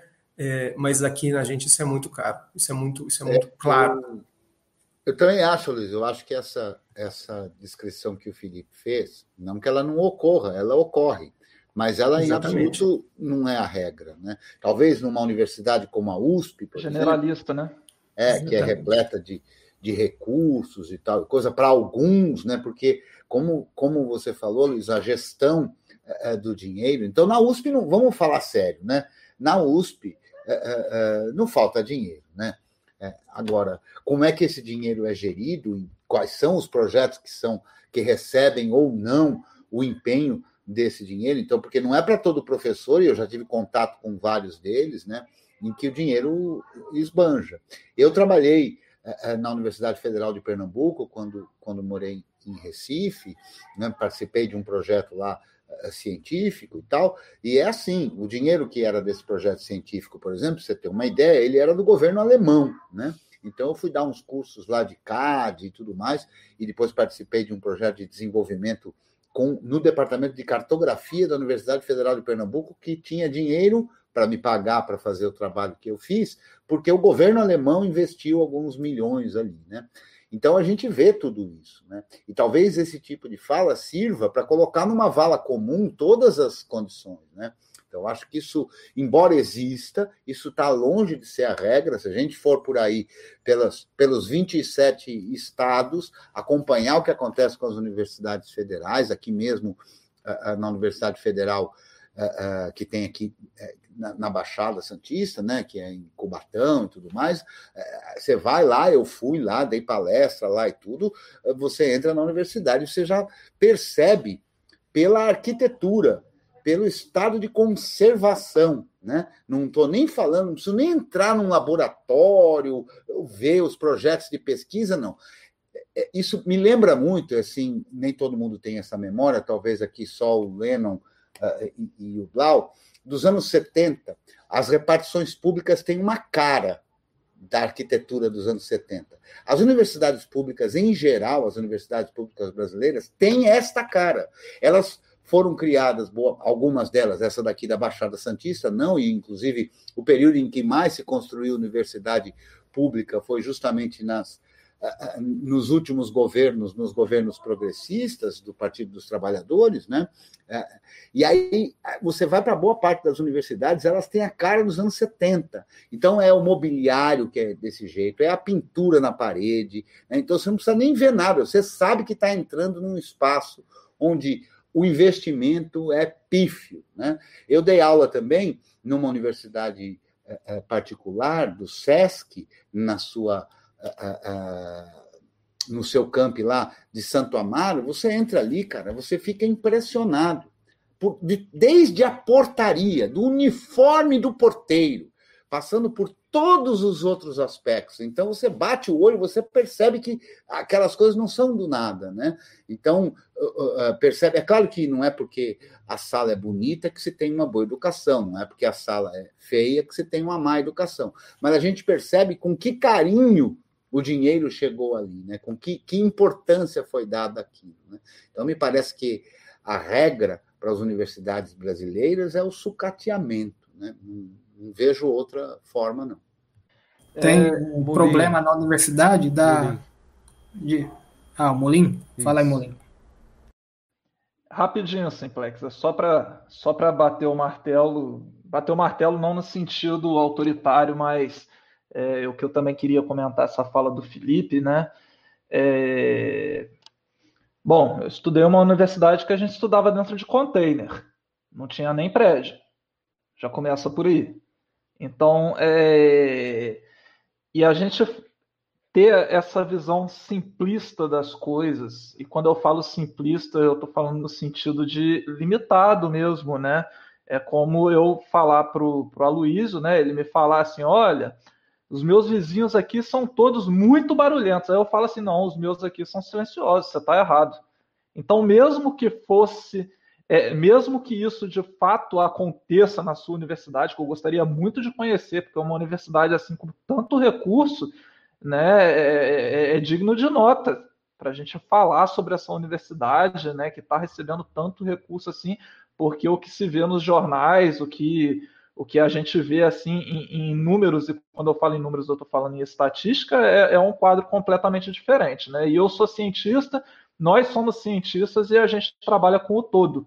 E, e nós, historiadores, não, não trabalhamos é, é, é, é com as nossas memórias que são íntimas, né? a gente trabalha com dados. A gente trabalha com interpretações de memórias íntimas, mas a, a gente precisa ter uma visão científica disso. Né? A gente precisa analisar isso com calma, justamente para a gente não ter uma visão preconceituosa de que você viu algo com seus olhos e, e, e torna isso uma verdade para todas as universidades do Brasil. E isso é muito complicado. Eu estudei dentro de container. E assim, é, é a, a, questão. E eu estudei história. Não, não que não precise de recursos, a gente precisa de bastante recurso mas o investimento em tecnologia para que esse ensino aconteça né, é, é, é bem menor é, é, do que na ciência da computação, por exemplo, que para vocês fazerem ciência, às vezes você, você, eu não sei como funciona isso, né, mas assim, talvez vocês precisem de máquinas adequadas para que possa fazer uma compilação ou algo do tipo, né? Então, assim, é, é, é, é uma visão que, que, que é uma visão limitada sabe? É interessante até ter sido levantado isso aqui, porque hoje a gente vive em, em uma realidade onde os funcionários públicos também estão sendo atacados, né? E toda, toda a forma, toda a oportunidade que se tem de, é, de falar que o, o professor universitário é folgado, de que o professor universitário não faz nada, de que o professor do ensino básico não quer trabalhar porque é, é, é ele só quer saber do bem bom de ficar em casa durante a pandemia, porque o assunto hoje é esse também, né? E, por exemplo, eu trabalho 24 horas por dia praticamente dentro de casa. Eu trabalho muito, muito mais do que eu trabalhava na escola, sabe? Então, existe essa visão que hoje é muito deturpada e é essa visão binária levantada para um contexto político que nós estamos passando também, né, de sempre buscar as falhas. Eu estou dizendo que é perfeito? Não estou dizendo que é perfeito. Eu estou dizendo que cabe a nós, nesse momento, é, é buscar o desenvolvimento dessas instâncias, seja uma universidade pública, seja um, um, um, órgão de justiça ou qualquer outra coisa. A saída não é destruir a partir da crítica. A gente não vai conseguir chegar a lugar nenhum dessa forma, pelo contrário, a gente só vai regredir. Né? E aí, é, gostaria de conhecer essa universidade com tantos recursos, assim, que recebe tantos recursos, né? E, e ninguém faz nada, porque, porque hoje o, o, o que eu tenho assim que, que a gente vê no geral em jornais e o que eu vejo nas universidades, a minha universidade vizinha aqui, que é a UENF, é, é, é a ponto de não ter nada, nada, a ponto de passar por uma situação de que não se tinha dinheiro para pagar a, a, a, energia elétrica da faculdade, estava com risco de perder é, é, é, é, estudos de anos a fio que necessitavam de congelamento em freezers lá, eu, enfim. Isso foi noticiado aqui, então eu fico me perguntando também, né? É, existe o problema do gerenciamento de recursos, mas é, é, é, é a universidade não recebe tantos recursos assim, não. Não, não é bem assim que funciona. Isso faz parte desse projeto que eu venho falando aqui, né? É, é, e, e, todos falam, o próprio Simplex levantou essa questão, né? Quem é que hoje passa para uma faculdade de medicina, né? Por que, que as faculdades. É, é, não estou dizendo que, que não mereça recursos, não é isso, mas é justamente essa, essa gestão focada é, em manter é, esse status quo, essas classes sociais, as famílias é, é, que têm esses empregos que, que, que, são considerados de status, que, são, que, que fazem parte dessa reprodução de comportamento e de classe social. Inclusive, eu queria fazer um apontamento aqui que eu estou sentindo falta da Janaína, porque os apontamentos Exatamente, que ela está fazendo lá no YouTube, agora, lá no YouTube, cara, é, é, tá fazendo Não só falta é, tem a Lívia também, tem a Isabela. Eu, eu, ia falar exatamente isso, porque ela, ela, eu coloquei um comentário aqui agora. Ela falou que a base de estudo está no modelo político e econômico que estamos. A educação é uma das esferas que é modulada é, por esse modelo. No, é, no entanto, há resistências enfrentamos, e eu acho que essa, que essa má distribuição e essa falta de recursos é muito consequência disso que ela colocou. Uh, eu também queria conhecer essa universidade, a instituição onde eu, onde eu leciono hoje. Ela, eu cheguei, quando eu entrei, já tinha ali um campus muito, um prédio muito imponente, um prédio muito bacana, um prédio muito bom, que foi construído, né, essa, essa rede federal de ensino que ataca essa, esse problema do ensino fundamental associado ao que a gente tem de muito forte, que é o ensino superior, e nessa esfera técnica principalmente, é, isso, esse, esse, essa estrutura foi, foi construída ali é, nos governos, nos governos progressistas, e quando eu entrei, essa estrutura já estava sendo é, é desfrutada. Não estou dizendo que seja uma estrutura é, é, cheia de recursos, muito pelo contrário. Mas eu estou falando tudo isso é porque antes de eu entrar, eles passaram não sei quantos anos mantendo aquela, aquela instituição com espaços emprestados pela. pela eu, eu, tenho medo de falar bobagem, porque eu não estava lá. Eu queria muito que tivesse algum colega meu aqui que estava lá naquele momento. Mas, tipo assim, é você dar aula na quadra de futebol no galpão. Uh, e eles ficaram muito tempo fazendo isso até eles conseguirem chegar ao momento que você tinha um espaço para trabalhar, um prédio que você pudesse trabalhar. E hoje a gente tem isso. E isso está sob risco de ser destruído. E tem muito a ver com o que acabou de ser dito, né? De a gente querer. É, não, não, vou lembrar a palavra exata que o Molinho usou, mas desconstruir, a gente fazer uma crítica é, de desconstrução, de destruição, isso não ajuda em absolutamente nada, né? E a gente tem essa característica também, né? Cada vez que troca de governo, tudo que foi feito no anterior está errado. E não é verdade, do mesmo jeito que as palavras do Felipe não estão não tão erradas. Elas têm coisas ali que merecem ser discutidas e que merecem ser colocadas. Não é à toa que nós estamos falando sobre isso há tanto tempo.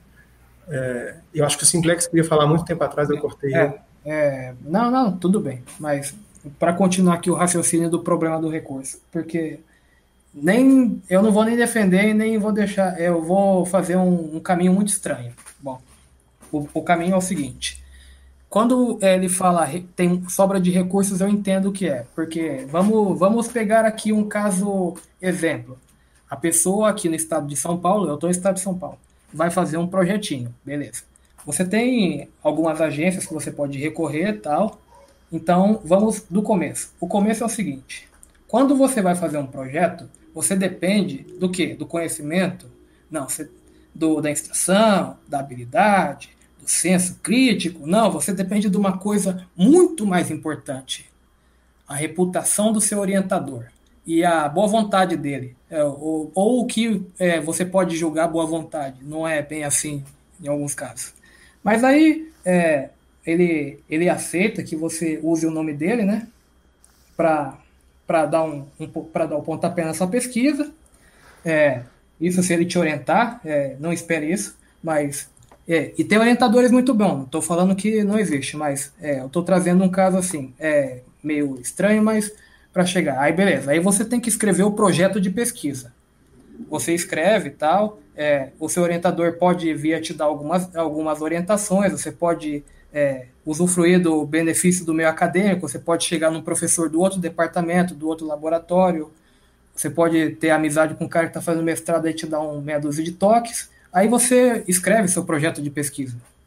Aí você tem que submeter ele. Aí vamos pegar um caso aqui, FAPESP. O Estado de São Paulo tem essa agência de fomento. Ela, curiosamente, tem dinheiro. Em outros estados não é bem assim. É, tem isso aí também. Então você pede, um, aí você tem o um projeto FAPESP. Projeto FAPESP é assim, você tem que ter o doutor, que vai se responsabilizar pelo projeto, e como tem um problema do projeto de pesquisa, você tem um outro problema associado que é o grupo de pesquisa. Então aí já começa a entortar as coisas. Mas o, o seu doutor, ele pode é, incluir algumas outras pessoas, ele pode principalmente querer incluir outras pessoas porque tem um fator na academia chamado demanda de produção acadêmica. Não quer dizer produção científica, quer dizer documentos, que significa produtividade. Pensa num camarada que está numa linha de produção, tendo que entregar 150 pistão por dia montado. É isso aí. Porque você tem que lembrar que é, não existe intelectual, ah, eu vou fazer pesquisa pelo bem da humanidade. Existe, mas para ele estar tá ali ganhando dinheiro, é, sustentando, ele está ali como membro de uma classe, uma classe social.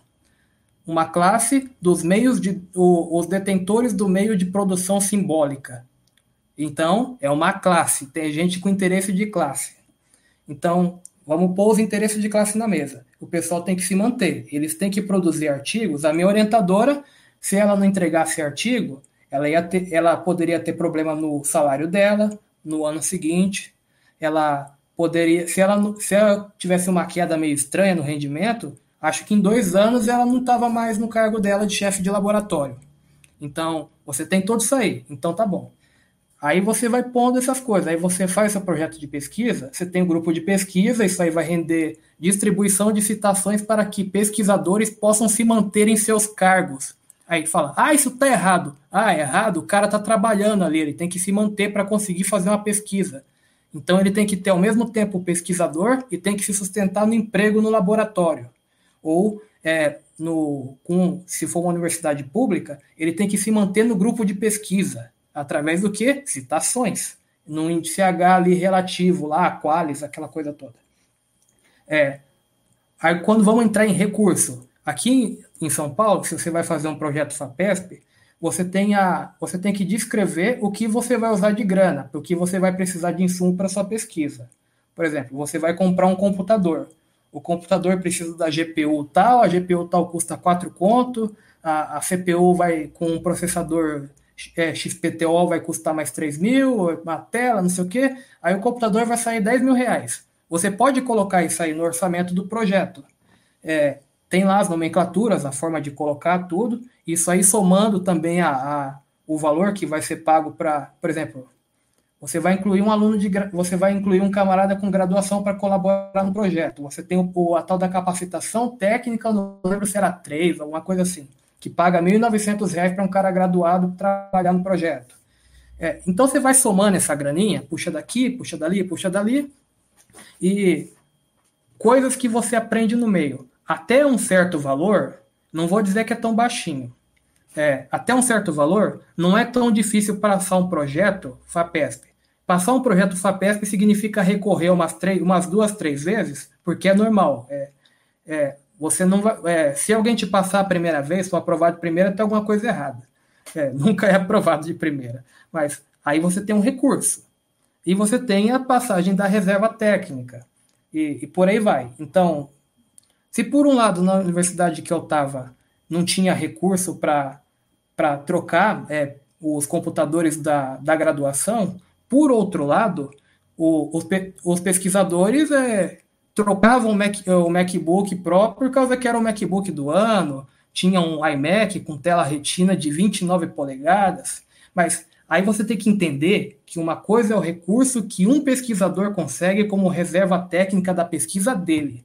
Outra coisa é o recurso da universidade. Então, o camarada ele pode conseguir, por exemplo, no Instituto Federal que eu que eu conheci uma pessoa que estava fazendo, tava, estudava lá, a pesquisadora conseguiu uma panela de pressão especial que conseguia esterilizar e é, chegar a 120 graus Celsius, isso aí dá para matar até esporo. Então, era para poder fazer esterilização pesada.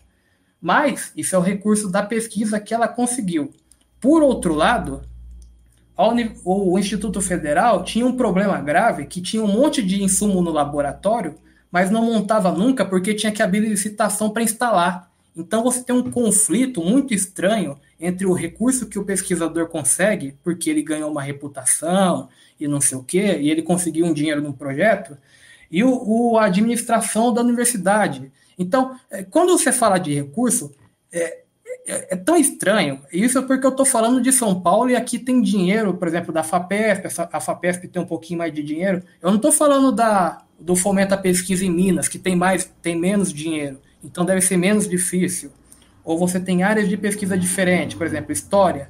É, se uma, uma, uma instituição de fomento, o pessoal que revisa tem uma visão ideológica que não vai muito por uma linha, aí você fala, ah, isso não existe. Existe sim. Você passar uma pesquisa que não é muito interessante, você tem que recorrer mais vezes, vamos dizer assim. Então tem mais dificuldade. Ou você tem uma linha de física que o governo não dá a mínima, você tem que recorrer mais, porque insumo para física o que, que você acha que vai na pesquisa de física? Vai bolinha de Wood? Não é barato. Mas então, o, o, o simplex, por aí vai.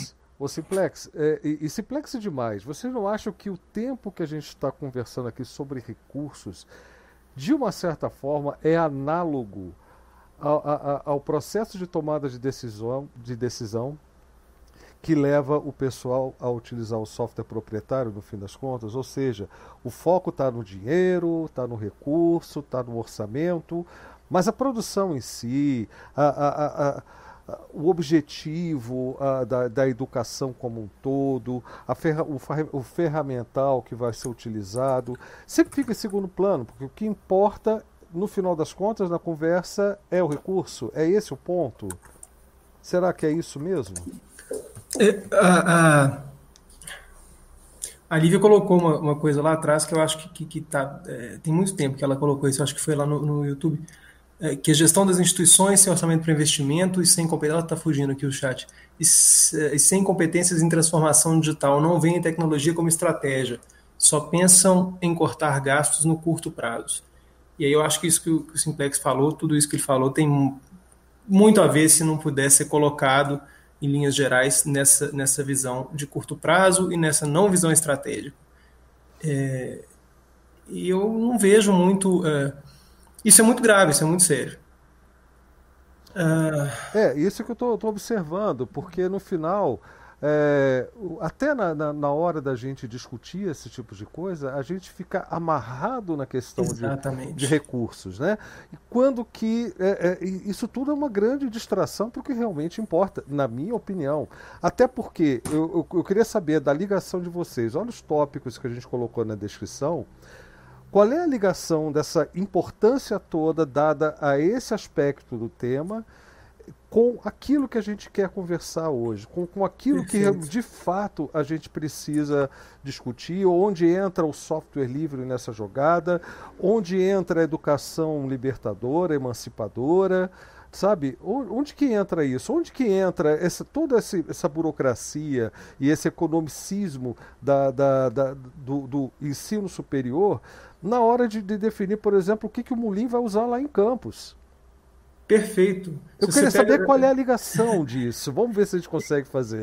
Isso. O último, o último parênteses é, é muito interessante. Você falou do, do direcionamento, de uma, de, uma, de uma, quase que um aprisionamento dentro dessa perspectiva. A gente está fazendo essa transmissão no YouTube, né? Ao vivo, eu acho que está, tá, não sei se está em algum outro lugar, mas no YouTube eu sei que está. E isso é, é necessário né, nesse momento, porque a gente quer alcançar as pessoas que estão naquela plataforma. Aí, já fazendo uma conexão com o que você falou, a gente fez vários encontros em outra plataforma, mas é muito saudável ter essa, esse acesso para essas várias pessoas, isso está lá bem ou mal, né? É, e a diversidade também. E, e, o YouTube está fazendo uma análise agora do que, que a gente está falando, dos termos que a gente está colocando aqui, e se a gente for fazer uma análise, apareceu muito mais a palavra recurso do que a palavra software livre, do que a palavra educação, provavelmente. Né? Apareceu mais recurso, apareceu mais, mais, mais capital do que educação. Educação popular, o Guilherme colocou aqui agora também, quer ir para educação popular. É, é, ou seja, cadê, cadê? A gente, a gente não falou, é, é cadê esses termos, sabe? É, é, existe, um, existe um projeto para isso. A Janaína falou lá no chat também, acho que agora há pouco, agora temos que problematizar também de onde vêm esses recursos de fundação internacional que defende, enfim, mas ela colocou ali uma questão que é muito importante, que está na base de tudo isso, né? De onde vem esse, esse, esse projeto? E aí, de novo, é inevitável que venha a palavra recurso, mas isso é um direcionamento, isso é um projeto. É, por favor, Luiz, Posso, posso, só dar, dar, meus 10 centavos nisso que o Blau falou? Vou falar aqui apenas um, um, um dos problemas em relação a isso, né, que eu penso, é, primeiro é o nosso modelo é, de política. Nosso modelo de política ele é intrinsecamente aí ligado a mercado, certo? E a um modelo corporativista corporativista. É, é, é, tanto é que quando é, é, explode algum escândalo de corrupção, você vê várias e várias empresas ali. Então isso não é à toa. Isso não é à toa. Você dar o software livre para as universidades, você dá um, um, você inserir né, uma política pública de conscientização sobre software livre com as pessoas, com os alunos nas escolas, com os alunos na faculdade, na, na, nas universidades, os professores, é você tirar o poder dessas corporações que estão ali ligados a, a, a governos. A isso no Brasil é muito, muito forte, certo? Isso tem a ver com, com, com, com interesses econômicos e pegar esse poder e tirar parte desse poder e colocar na mão das pessoas. Isso não é interesse de governos isso não é interesse de governos que são corporativistas. Não faz parte desse escopo de interesses, sabe? Então, assim, é, se você dá o software livre para essas pessoas, as pesquisas é, é, é, das universidades brasileiras não vão mais ficar nas mãos de grandes empresas estrangeiras. Se você dá o software livre na, é, é, na mão de professores, de estudantes, e de fato você aplica isso em escolas, você vai promover uma educação libertadora. Não que, que apenas o software livre seja necessário para isso, mas é um dos pontos. Você vai colaborar com a promoção de uma educação libertadora, o que derruba toda essa estrutura, sabe? Resulta é, é, em um, um futuro é, próximo ou longínquo que essa estrutura seja de fato desmontada aos poucos.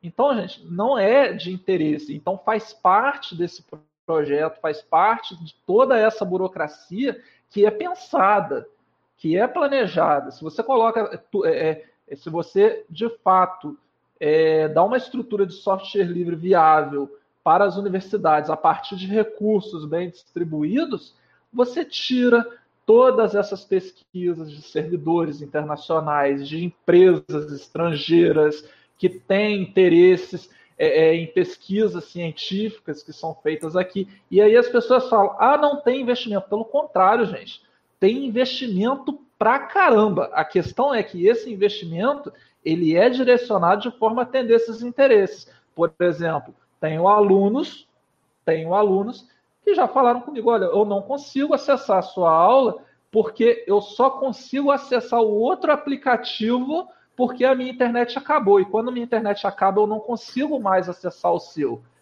Será que não tem investimento aí por parte dessa Big Tech? Tem investimento pra caramba, gente. Tem investimento pra caramba. E isso perpassa pelo poder público também. Porque isso tem a ver com a nossa estrutura de internet também aqui dentro. Sabe? Então, é, é, é, é tudo muito bem elencado existem interesses fortíssimos por trás disso e a gente falar ah, não existe investimento. Existe investimento, não existe investimento da forma que a gente gostaria, porque não são nossos interesses. Isso, esse, isso que você falou, que você, eu já ouvi uh, estudante falando, eu acho que se passar, uh, em certos contextos, você passar uma semana sem ouvir isso é impossível. E isso tem um nome, né? Isso tem um nome do que seria não isso, que é a neutralidade da rede. A gente não tem neutralidade da rede, e cada vez menos, porque existe ali uma pressão para que você. Ou seja, por que, que você tem um plano que você só pode, só pode acessar uh, um sistema de uma empresa? Qual é a lógica disso? O que, que, isso tem a ver com a sua estrutura, com a sua escola? Não faz o menor sentido. Existe uma estrutura, existe uma imposição disso, né? Então, eu concordo é, com a questão, vou falar essa palavra pela última vez, eu acho, é, com a questão da, da, da, da disponibilidade de recurso, é, e tam, também concordo com a questão da, não preocupação em certos aspectos que são fundamentais, na frase lá ainda do Felipe, porque é possível sim você é, colocar, levantar um, um, pequeno servidor numa escola, barato, com uma máquina antiga, até você consegue fazer isso que está lá parada, para rodar um, um, um, servidor de um comunicador mensageiro de software livre. Você consegue fazer isso com uma máquina antiga, com conexão de internet relativamente aceitável. E muitas instituições estão conectadas à RNP, que é uma estrutura que tem uma, uma capacidade grande. Então, existe um projeto para que você não faça isso. E para você lutar contra isso é muito difícil. E, e é muito bom estar tá aqui. Hum, diga. Mas mesmo que você faça isso, e eu concordo que é barato e fácil, relativamente fácil implementar um servidorzinho. Implementar. Né, em cada escola e tudo mais. Mas o que, que adianta se o aluno não consegue acessar a Exatamente, internet? era o meu ponto. Exatamente onde eu ia chegar. O que, que adianta? Exatamente. Da mesma forma, o que, que adianta a gente saber, e é, e é bom, né? Adianta a gente saber que existe um projeto para que o, tudo isso seja direcionado para continuar servindo às big techs, aos interesses é, do capital de uma forma geral, a interesses de governos, etc. Mas o que me interessa muito hoje, por exemplo, é, é, é, é o reconhecimento de um fato. Para começar, é, é, eu não vejo uma forma de mudança disso de cima para baixo. Eu acho que a mudança, se ela acontecer, será de baixo para cima. Tanto no sentido de uma outra forma da gente encarar a educação em si, quanto numa outra forma da gente escolher ou, ou, ou a gente interferir com a tecnologia que a gente tem acesso sabe? Enquanto não houver essa capacidade de de, de você, do, da sua comunidade, do, dos membros de um espaço em comum, é, decidirem qual tecnologia eles querem utilizar e por quê, enquanto não houver essa consciência, essa conversa toda, ela sempre acaba ficando aquela, é, é, resultando na, na postura que o crente fala, não, eu sou pessimista, porque então vamos entregar os pontos, porque acabou, é assim a gente não tem como lutar. Enquanto a gente não começar a olhar na outra direção, e aí eu não, não, seria tão. Como é que. Quem foi chamado aqui de otimista foi o Aloysio, né? E eu aprendi uma palavra hoje que acho que se encaixa, né? Eu, eu seria um possibilista, né? que é aquele que, que vê o que, que é possível fazer para reverter esse quadro e é em cima disso que a gente trabalha, entende? Eu, eu, acho que todos esses diagnósticos, a Luiz, o Molin e demais, eles já deixaram muito claro que sob, sob a, a, a, a influência de quem a gente, ou do que a gente está lidando hoje no dia a dia em vários aspectos da vida. Mas o que, que a gente faz a respeito, Pombas? É, é, é, conscientizar com certeza o que a gente faz aqui na Lab de Segunda, debater, trazer o assunto à tona, é claro que isso é importante, né? Mas quando se... Gente, mas, mas, enfim, o que A gente é não possível? pode diminuir isso de forma nenhuma, isso é muito necessário e importante. E a gente precisa do lado de dentro essa consciência. O Cretil falou essa coisa do pessimista, né? O simples fato dele dizer que ele é pessimista porque é coisa de velho já mostra que ele não é uhum. velho. Ele talvez seja jovem há tempo demais. E tem hora que cansa, né? Só que tem gente que está cansando cedo demais, na minha opinião. É, então falta essa conscientização, porque a gente realmente não tem consciência disso, então a gente não pode diminuir né, a importância disso, não, mas não é suficiente, não é só isso. Exato. E aí falta, falta energia e talvez a, a, questão juventude, né, o que a gente associa com juventude, né, que também é uma coisa meio preconceituosa, está é, é, tá muito ligado a isso, porque você tem que fazer sacrifício, porque o que você disse, né, essa mudança vai vir de baixo, né, isso não tem, não tem como isso vir de cima, uh, uma, uma parte do processo realmente não tem como, a parte essencial, a parte que para possibilitar, e eu gostei muito do termo que você colocou, acho que eu vou usar ele muito em muitos contextos, é, para você tornar isso possível, não vai vir por outro caminho. E isso exige muita força. É, eu acho que o Alberto quer falar alguma coisa, Alberto. ele colocou um comentário ali sobre juventude. Me chamaram? Ó, eu tenho que ter direito de resposta aí, porque eu fui citado. É o mais jovem de todos nós. Questão de ordem, é, questão de ordem. Pelo Cid Moreira. É, na, é assim, Na voz do Cid Moreira. Eu sou pessimista, mas é, deixa eu deixar claro isso, né? Eu não vejo grandes perspectivas, mas isso não me, me, me coloca para baixo, ao contrário, isso me impulsiona, né? Então, é claro, cada um na sua insignificância, tentando fazer o, o, que é possível para a realidade de, de, de, cada um. Né? E eu acredito exclusivamente como a única forma libertadora sendo a educação. Eu não acho que a educação é importante. Não, não, não, não. não. A educação é a única. É a única. Forma. Qualquer outra coisa depende da educação e em todos os níveis. Né? Eu tenho, eu não dou aula no ensino fundamental, nem nunca dei, mas a minha esposa é professora do ensino público fundamental. Então, a gente ouve um monte de coisas e o buraco é muito mais embaixo. Né? A gente tem uma realidade. A gente aqui, é óbvio, fala de tudo e tal, é, mas o, o, buraco é muito mais embaixo. Né? A gente vê os alunos na escola pública, ela dá aula aqui na cidade de Santos, né? E a gente enfrenta todos aqueles problemas. O Mulim provavelmente é a mesma coisa, porque dá aula para para ensino público, a mesma coisa o COBE, que não está aqui presente, uma realidade que a internet é o menor problema, né? na verdade. Né? O software livre é o menor problema. São famílias destroçadas, uma confusão danada, onde a educação perdeu o valor. Né? A gente e a gente vê isso todo dia, e eu fico indignado, cara. Quando eu vejo um jumento, por exemplo, como, como Neymar, né? um cretino, uma pessoa desprovida de, de, de, intelecto, né? ser respaldado, ser falado, ser ouvido. Ele vai dar entrevista para falar sobre assunto que não diz respeito à bola. Né? É um absurdo isso. Né? Isso é uma total desvalorização e a gente tem percebido isso. Percebido o, o, a desvalorização não é mais na educação, a desvalorização é no conhecimento, é mais do que, do que a educação. Isso então me deixa absolutamente indignado, né? De não ter forças suficientes para conseguir fazer mais. Eu faço lá um pouquinho que, que eu posso fazer, oxalá todo mundo que pudesse fazer um pouquinho do tamanho que eu faço, a gente estaria numa condição é, melhor, né? Então é nesse sentido que eu sou pessimista, porque eu não estou vendo as coisas acontecerem. Aqui, obviamente, não vale, aqui é um oásis, né? As pessoas que estão aqui discutindo, ou as pessoas que estão ouvindo, porque quem está, você que está nos acompanhando ao vivo ou ao morto, você já faz parte de um grupo absolutamente seleto, de fato, uma elite, no significado correto da palavra elite, que é seleção. Né? Elite é seleção, é nata, é uma nata de pessoas que está interessada por esse assunto já é uma elite. O que, é, o que foi chamado de elite, na verdade, é uma cambada de gente burra, ignorante, só que com muito dinheiro. Né? Isso aqui no Brasil se chama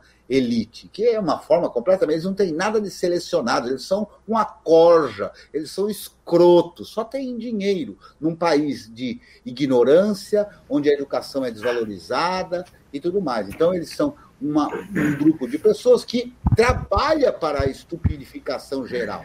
Porque ele só tem espaço quando há estupidez, quando há ignorância, quando não há educação. Havendo educação, havendo cultura, havendo estudo, não haveria essa tal elite, né? Ela seria derrubada muito rapidamente. Só abrir um parênteses aqui antes do Alberto, do Alberto falar, coisa rápida. Só para vocês sentirem o nível da coisa. Isso que eu nem vou falar no, no, é, é, na, nos problemas estruturais assim na cultura aqui do local, né? Mas eu cheguei a trabalhar em uma escola aqui que não tinha teto. Não tinha teto. E, e, e ligavam para a gente em dias que estava armando chuva, olha, não venham hoje. Mas, mas você quer saber, Moli? É exatamente esse é. o meu ponto. Eu não faço questão nenhuma, e eu já vou falar o que eu acho, né? É, dessa vez eu estou falando o que eu acho mesmo. Eu não faço questão nenhuma que uma escola tenha teto, eu quero que tenha uma escola. Sabe, e a escola no sentido de ter uma educação emancipadora. E, e, e, não adianta que seja uma escola super bem montada, modelo filme de high school americano, sabe? Para fazer o, o tipo de educação que imbeciliza as pessoas.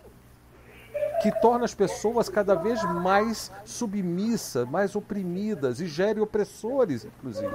Não, não tenha dúvida, Blau. Eu acho que o exemplo da, das condições precárias da escola não é que Faz o Antônio disse, ou seja, as condições não precárias da escola sob o seu aspecto de estabelecimento, não garante uma boa educação. Exato. Mas as condições precárias demonstram a importância que é dada para aquele para aquele. É, eu acho que esse é o ponto. É, pode ser, pode ser. Você, ah, é uma demonstração da importância, mas é, é, que, e, e, ainda é, voltando ao, ao, que eu estava tentando dizer, é, é Perceba que se você tem um espaço onde você pode se reunir com crianças, com adolescentes, jovens, adultos, etc. São vários tipos de educação, né? vários experimentos. Vamos pegar de novo o Paulo, Freire, Paulo Coelho, não, Paulo Freire, de novo, lá com a experiência da alfabetização. Né? A, a, a, não precisa ser necessariamente dentro de uma escola, a educação ela acontece e ela acontece. Enfim, eu não vou entrar na, na teoria da coisa. O que eu quero dizer é que a, a, a, a, valorização que se dá à educação, ela só pode ser fruto também de educação.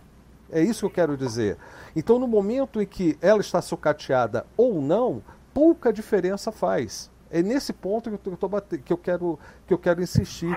Está é, tá faltando uma educação que, que vá lá no, no, no que suja os pés de barro para ir onde não há escola sequer eu quero discordar de você, Blau, em alguns aspectos, é, no seguinte sentido. É, é, isso é um, é um, problema cultural, como eu já falei aqui, nós temos uma educação positivista, certo?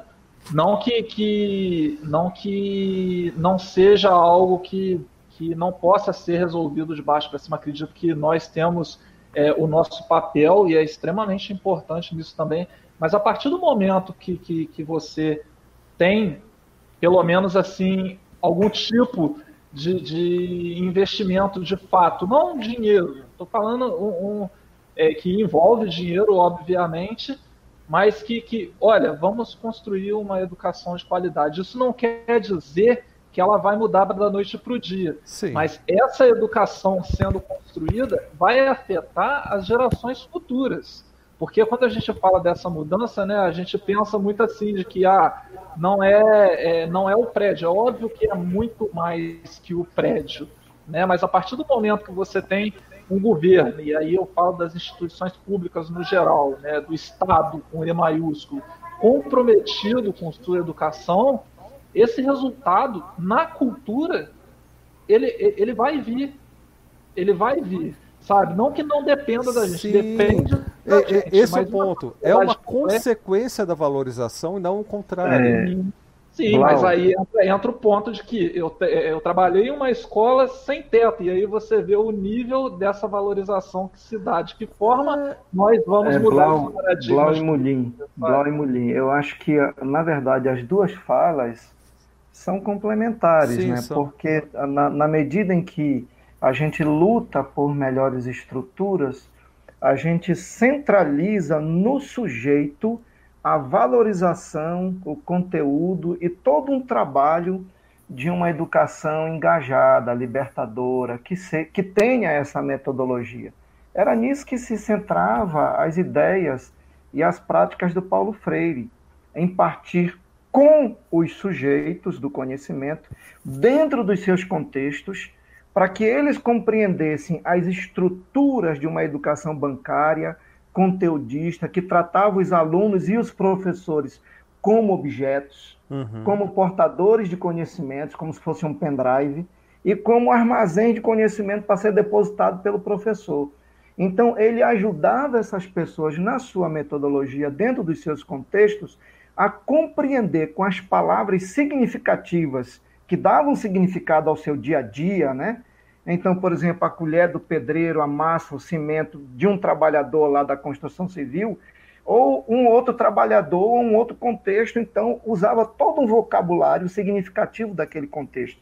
Porque é isso que forma a subjetividade, a capacidade das pessoas lerem o seu contexto, lerem a sua realidade, lerem o mundo e, a partir daí, compreender que as estruturas educacionais bancárias na verdade, é, deixavam essas pessoas passivas, passivas diante dos políticos, passivas diante das, das políticas de governo, passivas diante de toda uma estrutura de submissão. Gente, isso também vale para nós. Na medida em que, por exemplo, Creteu tem um curso maravilhoso, mas ele não ensina só técnica. Ele ensina todo um conjunto de, de conceitos junto com os alunos no debate, no processo de conscientização, de apropriação tecnológica crítica, uhum. mostrando a politicidade que tem nas ferramentas. Isso é educação popular dentro de um outro, de um outro contexto, entendeu? Então, é, eu acredito que a gente aqui nos nossos debates, nós temos sido muito felizes em pensar que existe muita possibilidade da gente atuar. Vou dar um exemplo.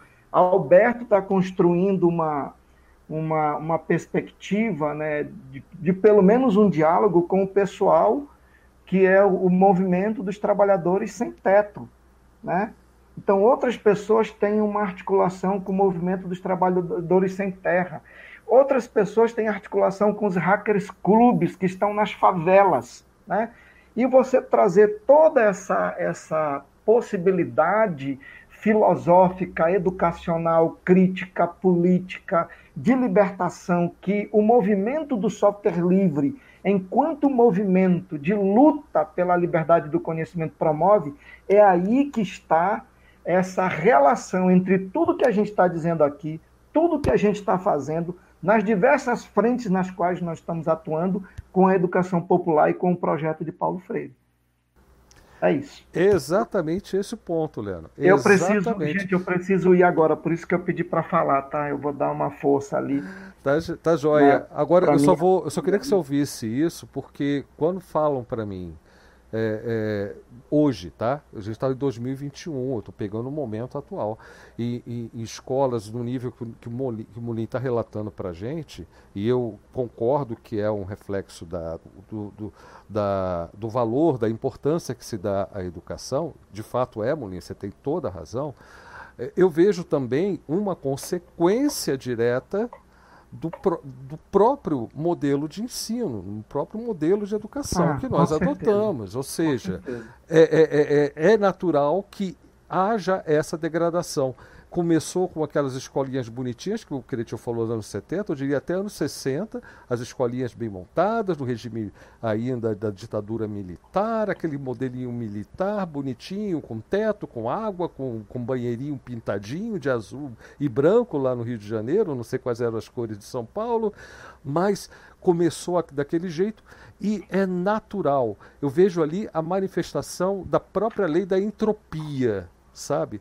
Você gera um modelo de educação que, pra, que gera pessoas que não vão se importar com a educação e isso vai degradando a estrutura disponível para a educação é uma consequência uma coisa da outra. Não, e, e, é um, um, um, é projeto, né? É projeto, como o Molin falou. você inclusive. chega num espaço. O sujeito, o sujeito né? não se sente pertencente. Mal, é, o sujeito o não é se sujo, sente pertencente. O espaço é mal conservado. É. é. Isso ajuda a produzir um desinteresse é. pelo aspecto da educação. Né? E o... É claro que a gente não precisa de. Aqui, todo mundo sabe, a gente não precisa de, de eh, de sala de aula. Né? Sim. Poderíamos todos ser peripatéticos, né? como a escola de Sócrates, né? Vamos é isso que eu ia falar.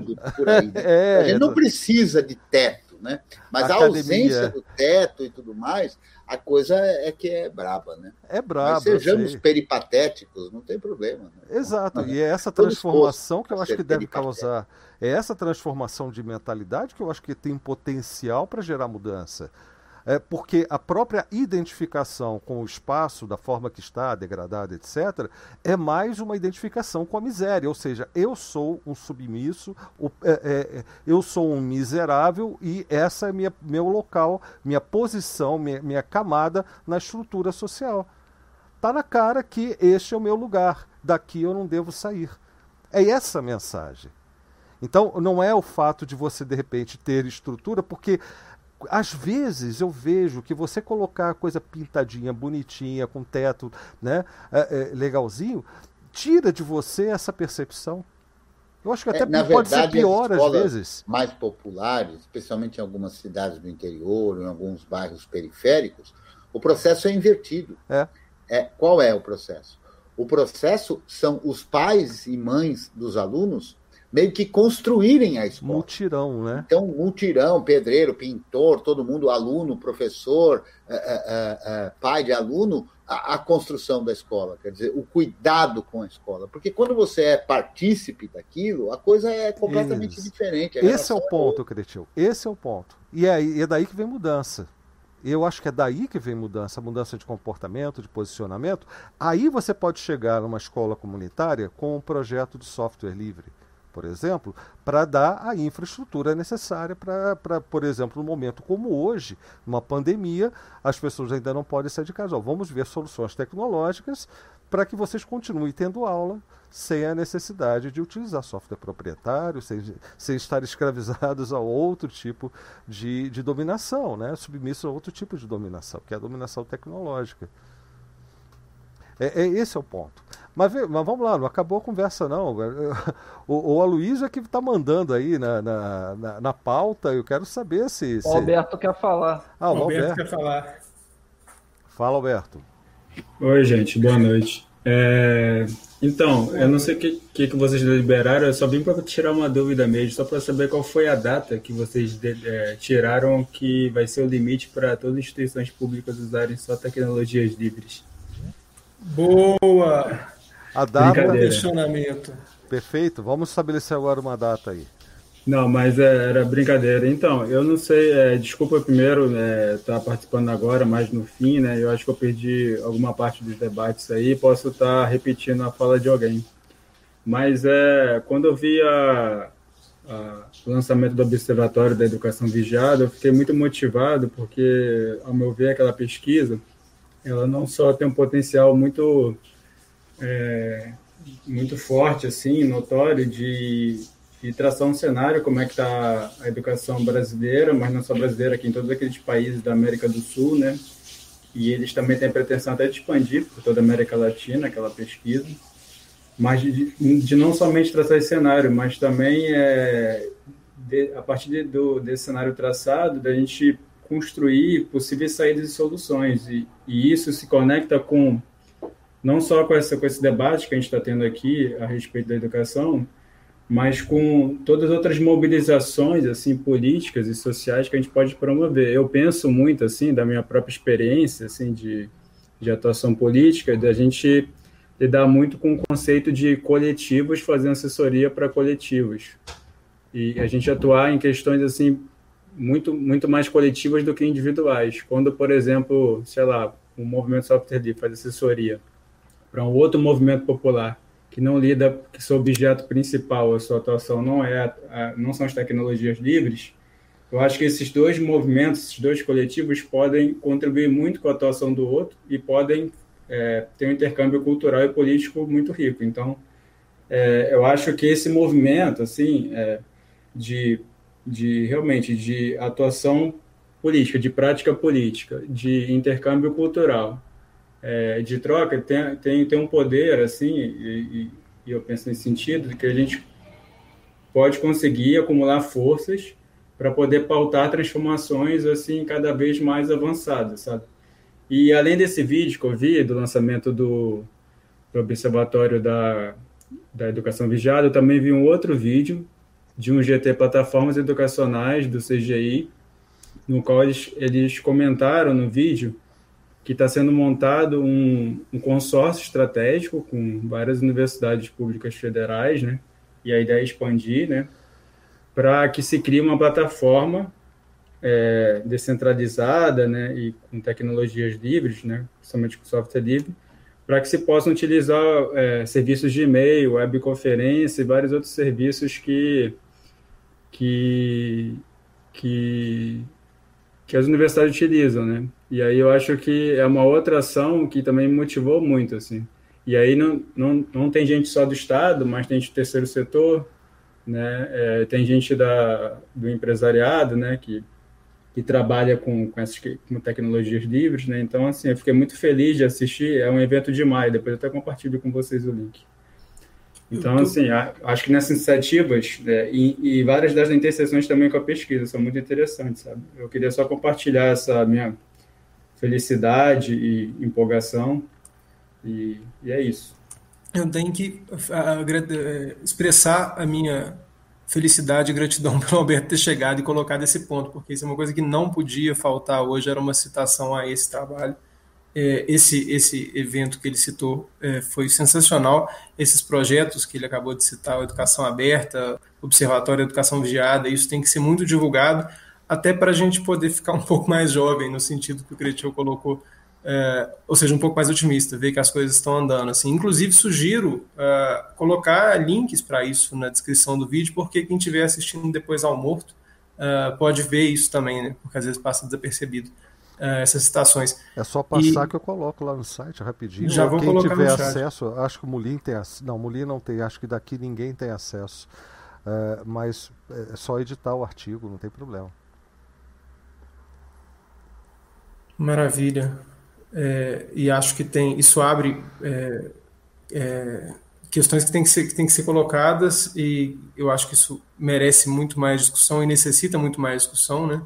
Essa, uhum. essa iniciativa específica que o Alberto colocou, que faz essa, essa, essa descrição, essa análise né, do nosso cenário, fica bastante claro, né? E a gente precisa disso para poder direcionar é, os esforços, né? Para que isso tenha uma, uma, um direcionamento mesmo, né? Uma, uma, uma coesão de para onde a coisa pode ir, o projeto que está faltando existir, né?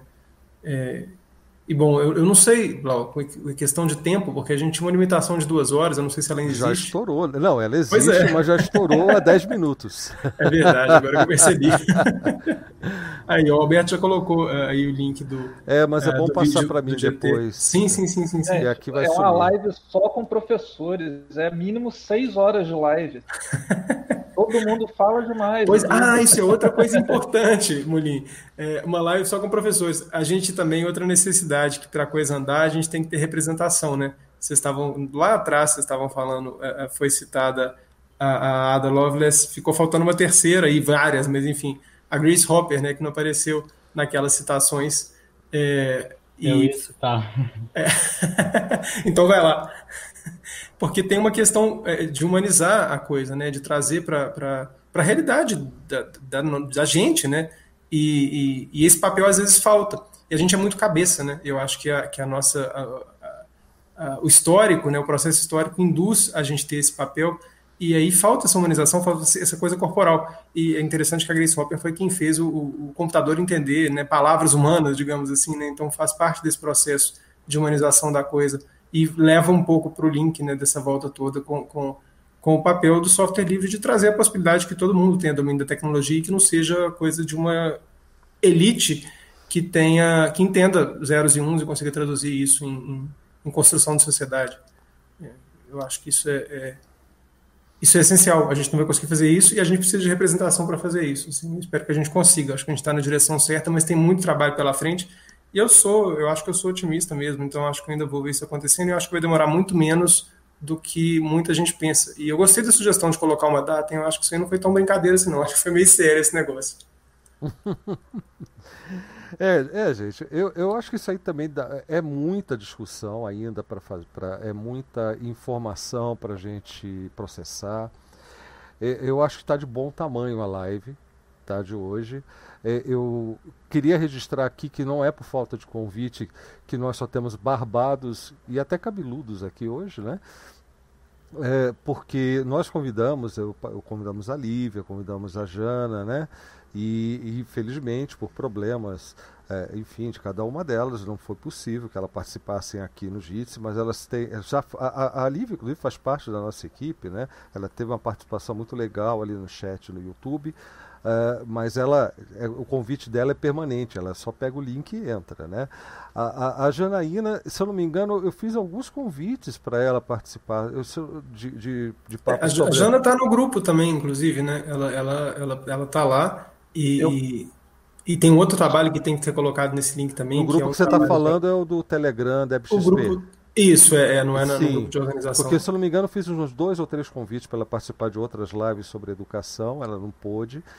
Ah, então, quer dizer, essa não foi a, a, a essa não foi a, não a primeira. Um... Essa não é, foi a primeira vez que ela foi convidada. Queria, mas o, o, tempo das coisas só, é, é, correto. Eu queria só observar aqui que a Janaína ela faz um trabalho na base, em turmas de pedagogia, cara, que é um negócio assim, é absurdo de incrível. É, ela me chamou para fazer uma mesa redonda com, com alguns alunos dela. E, e, assim, foi sensacional porque eles de fato é, é, é, já vêm com aquela, com aquela base para a mesa redonda. Então você vê que o papel dela dentro da universidade que ela trabalha é de suma importância. E eles têm um podcast. Uh, eu me esqueci o nome do podcast dela agora. Você, se lembra? Eu esqueci. Depois a gente vai é. colocar o link na, na descrição, cara. É, é um podcast. É sensacional, é exatamente. É um podcast de alunos de pedagogia falando sobre tecnologia e software livre. Não é um podcast feito por pessoas da, de cursos de computação, né, que, que falam sobre software livre, como normalmente a gente vê. Então, assim, é muito voltado para essa, essa questão da educação e é incrível, é incrível. É, e, e, uma coisa é muito importante: software livre, de fato, eu imagino que se dependesse do Stallman, ele seria assim, algo para quem entende de, de zeros e uns, entende de programação. Mas é, sabe quando a criação foge das mãos do criador, né? As consequências de tudo aquilo que ele colocou naquelas quatro, naquelas quatro definições de software livre, né?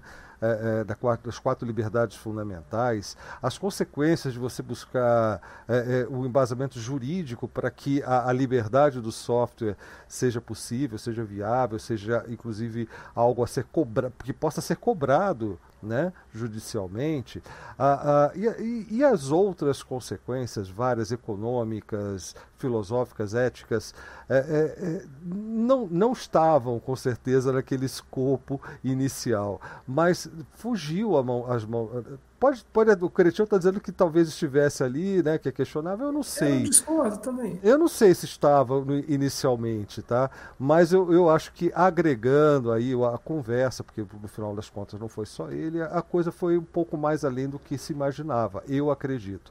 E, a, e acredito que, que isso que a gente faz hoje é esse algo além. É, e quando você fala ainda de colocar software livre é, à disposição de, da educação como uma ferramenta educacional, como uma viabilização, um viabilizador é, da, do processo da educação, eu acho que vai mais além ainda. Tá? porque envolve diretamente aquelas ideias, o que, que é inclusivo, o que não é, o que, que é emancipador e o que não é. E, e, e, queira ou não queira, nós que estamos nesse debate de software livre já há algum tempo, nós já lidamos com esse tipo de conceitos com esse conjunto de conceitos. E, e eu acho que é, é, é perfeitamente aplicável. É, é, e, e, por isso que eu até concordo. Com, com eu concordo muito, né? Eu estou aqui meio distraído porque o Carlito chegou para dar boa noite. Boa noite, Carlitão. É, mas eu concordo muito que a gente tem uma vivência na área tecnológica que é perfeitamente transponível para uh, transportável para uh, outras áreas, outras atuações, especialmente a da educação. É, é, eu, acho que, é, que, é, que, esse tipo de debate aqui ele é perfeitamente cabível, entendeu? E, e, e, é, é eu fico bastante orgulhoso de estar aqui participando com o pessoal que pensa essas coisas, que atua nessas áreas. Né? E, especialmente agora com o nosso amigo é, Alberto, né, que está fazendo esse trabalho na base, é exatamente como eu acho, Alberto, que tem que ser a coisa. Sabe? É, não, não digo só o, o, movimento social. Os movimentos sociais eles são muito, é, é, eles já são direcionados para uma determinada causa, etc. Mas o, a própria, o exemplo da comunidade que o Cretiel deu aqui, da, que, que constrói a própria escola e tal, isso para mim tem um valor absurdo. E a gente faz isso online dentro da, da, da área tecnológica, mas a transcendência do trabalho do Creteu, é, é, o que a gente faz nos nossos, aqui também no DebXP, sabe? É, é, é, é, é mais do que um exemplo de como pode dar certo um processo de educação mais próximo, mais emancipador, mais próximo da, da, da realidade, das, como o Lennon fala, né, do sujeito, né, da, da, das pessoas. Mas fala aí, Cretil, você balançou. É, eu só, eu queria só, só, falar o nome do, do podcast Exatamente. aqui. Tecno UENG. Também é um podcast da Universidade Estadual de Minas Gerais, das turmas Beleza. de pedagogia. Tá bom? Tecno UENG. colocar o link lá no, no, no chat. Pode. Valeu. Eu vou, eu vou aproveitar que o Blau me colocou para já para fazer os, os, encaminhamentos aqui, né? Conforme o Paulo costuma dizer. Não, eu só fiz um aceno de cabeça no sentido de dizer, eu não acredito que o Stallman tenha pensado em todo, todo o espectro que envolve o software livre. O próprio software livre e as próprias quatro liberdades essenciais dos usuários não, não foram como a pedra ah, dos, dos dez, dez mandamentos, mandamentos né? Moisés, lá apareceu tudo resolvido. Não, não, não foi isso. Foi um processo de, de construção e tudo. Inclusive, o, o próprio termo free, é, é, que foi usado à época, se ele tivesse pensado a coisa como um todo, ele fatalmente teria escolhido um outro, né? É, por conta da confusão que é, faz com inclusive, e tudo mais. Né? Inclusive do anúncio que a gente vai comemorar é, no final de setembro, né? Uhum. A, até a, a forma que a gente tem hoje lá no site do GNU.org é, levou pelo menos uns cinco anos de debate. Não foi uma coisa assim que nasceu, como o Cristian falou, né? a tábua dos dez mandamentos. É, não, o raio é... foi lá e escreveu. Indo um pouco nessa linha, eu às vezes falo que não são só quatro liberdades, né?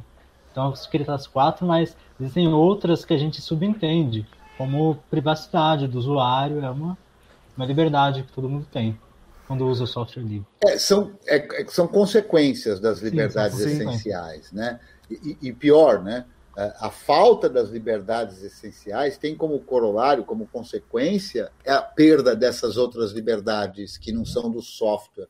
Né? Porque as liberdades essenciais, elas falam sobre a liberdade de software exclusivamente. É que a falta delas implicará em perda de outras liberdades que não tem nenhuma relação com o software. Com o software, exato. Né? Então, a, a, a, a liberdade de poder ter acesso plural à informação e, a partir daí, escolher o seu governante que vai interferir na sua vida é uma liberdade essencial do ser humano, que a ausência da liberdade de software implica na perda dessa liberdade que é essencial ao ser humano e não exclusivamente ao software. Né? Mas, enfim, é, é, como um processo de construção, é, foi sendo construído e tudo mais, mas eu acho que ele tem percepção disso. Né?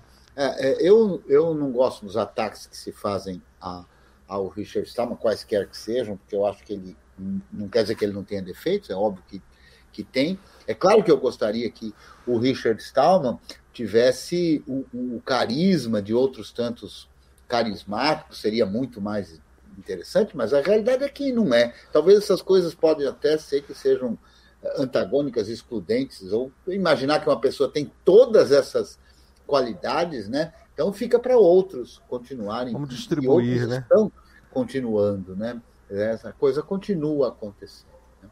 Então eu acho que faltou algumas pessoas, faltaram, não cabe todo mundo no mesmo dia, né? Eu, eu quero pedir desculpas à Ana Mate, porque eu convidei a Ana Mate assim, cimérrima da hora, porque eu tive um dia hoje muito atribulado e eu não consegui convidar antes, e, e ela está lá, como todo professor, está lá preenchendo lá os diários, ela disse que não ia poder vir, mas é, é muito longe dessa ser a última live sobre educação, né, Blau? Mas Com eu certeza. queria falar de uma, de uma efeméride que está muito próxima, né? e que é nesta semana, então acho que cabe falar nessa live de segunda, inclusive que a gente não combinou, né? talvez o pessoal não tenha lembrado, né? mas no terceiro sábado de cada mês, de setembro, a gente comemora o Software Freedom Day, que é agora o Dia da Liberdade de Software, que é agora no dia 18 de setembro. Né? Hum. Então, vamos ver aí o que, que talvez seja aí a primeira atividade oficial da SSL, né? Pode Eu acho ser. que a gente deve pensar em fazer alguma coisa, então. informal que seja, né? Vamos criar o canal só para isso, para criar nessa, nessa efeméride. Inclusive, passaria a ser a, a data de criação do canal. Olha só que legal. Olha que bacana, né? Faria mais essa. A gente tem um monte de, de, de, eh, eh, de coisas, né? Inclusive o dia 27 de setembro, né? Também, que é muito importante, né? É na outra semana, então, mais importante ainda, que aliás eu sugeri que fosse um dos temas aí da, das nossas últimas lives de segunda, né? É, De nome, né? pode Mas ser então, vamos 96, pensar aí. pode ser isso. É, eu, eu, eu tô assim super atribulado, felizmente, não posso me queixar, né? Tô super atribulado aí, mas eu acho que a gente não pode deixar passar um, um, um Software Freedom Day aí, nem que a gente tenha que simplesmente fazer uma live aqui e, e ficar todo mundo batendo papo de alguma forma, né? Como nós fizemos ano passado, foi isso, né? Exato. Nós É. fizemos isso ano passado. Mas É. acho que a gente melhorou muito a tecnologia do, do ano passado para cá. né? Ah, com certeza, com certeza. É, inclusive, eu quero agradecer o, o Luiz Leal, até ele. Ah, ele está aqui presente, então não Tá vou aí, agradecer porque ele está presente, né? Mas essa instância que a gente está usando aqui do Jitsi é uma instância autogestada, né? É um oferecimento aí do Luiz Leal, que montou esse servidor e montou essa instância, né? Que é uma coisa que eu acho que é sensacional, né? Da gente cada vez mais tentar é, é, ah, mas roda, não sei o que, ah, mas a liberdade não é uma chave, né? A gente tem que ir conquistando É de um pouquinho. Eu quero, então, com isso, parar de falar, agradecer a presença de todos e todas aí que nos acompanharam até agora, eh, convidar a to... quero fazer um convite exclusivo às meninas, né? para que, de fato, as portas aqui estão abertas, né? Eh, se pedir perdão eh, se a gente não consegue tantos contatos femininos, talvez porque não sou tão bonito assim, talvez porque eu não sou tão simpático assim, né? E, enfim, não estou mais na ativa de estar nas salas de aula o tempo todo para conhecer o público feminino e chamar todas elas aqui, né? É, então, estão todas. Acho que não tem a ver com beleza e simpatia, não, viu, Cretinho? Eu vou te corrigir aí. Acho que não tem a ver com isso, não. Não, não tem, É difícil. Existe uma estrutura. A gente tem, a gente está tentando romper com ela. É, então. Enfim, foi só uma, uma, uma brincadeira aí, talvez um resquício de, de questões eh, sexistas. Mas o, o fato é que estão todas convidadas aí, o espaço aqui é, é super aberto, vem ensinar para nós aí a, a, a ser menos machista, sexista e tudo mais, né? O Alberto falou o que eu queria dizer, Cretinho. É, Ele falou: Eu acho você bonito, Cretinho. Pô, como é que você vai dizer que você não é bonito, rapaz? Olha isso aí. Ah, o galã do software Pois é, livre, o Roberto exatamente, disse.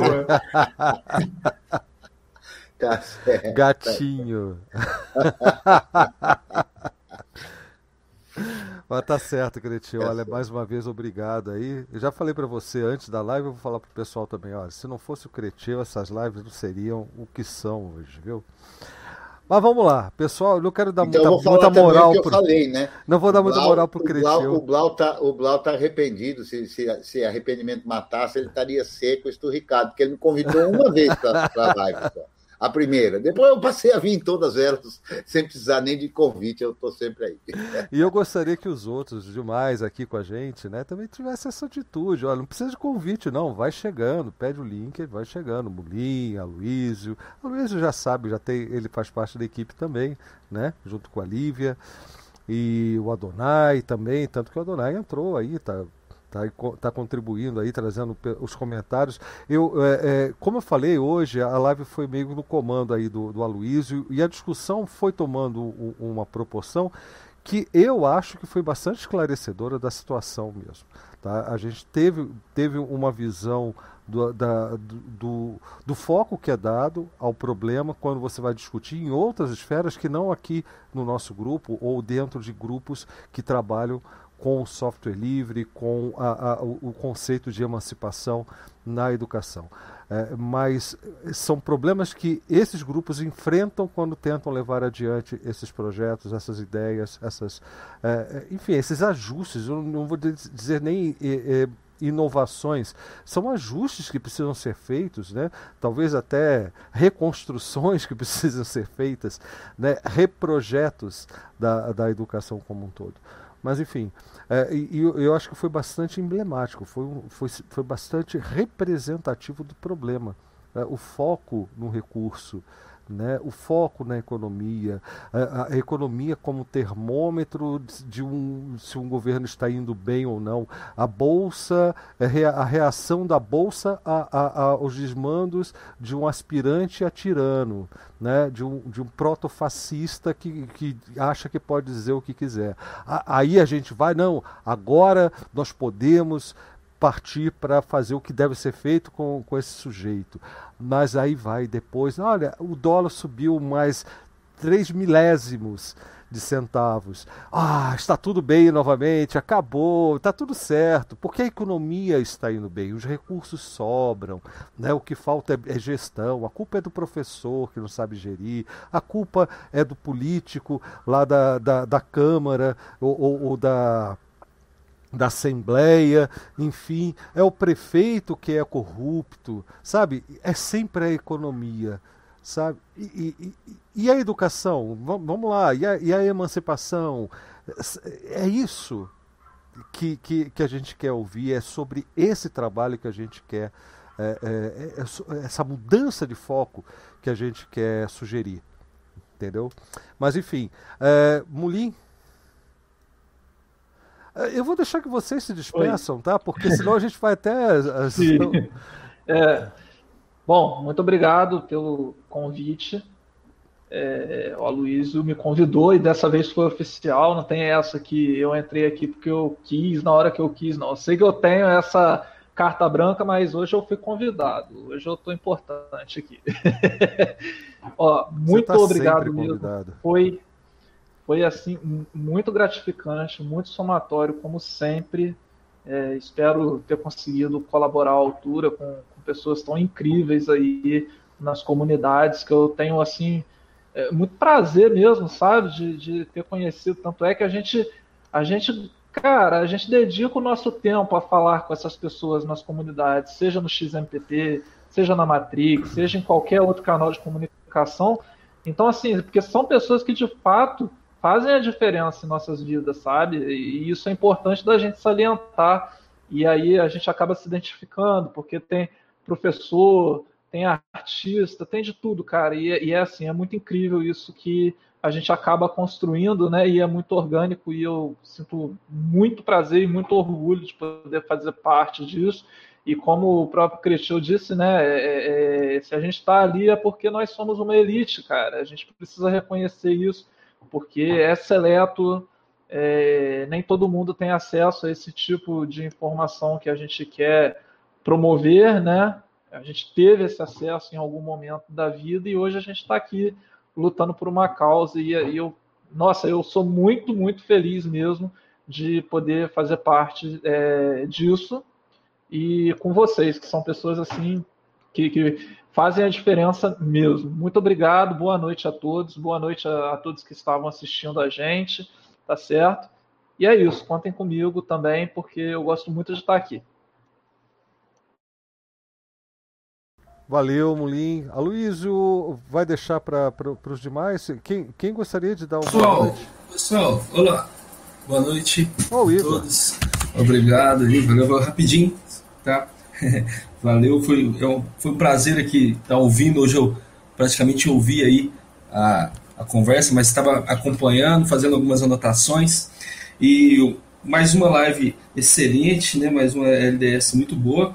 Eu gosto muito das, dessas lives porque é a reflexão que ela deixa, né? Ela nunca tem uma fecha o um assunto, esgota o assunto, né? Então a gente fica por várias pontas em aberto aí. E só uma pequena colaboração, né?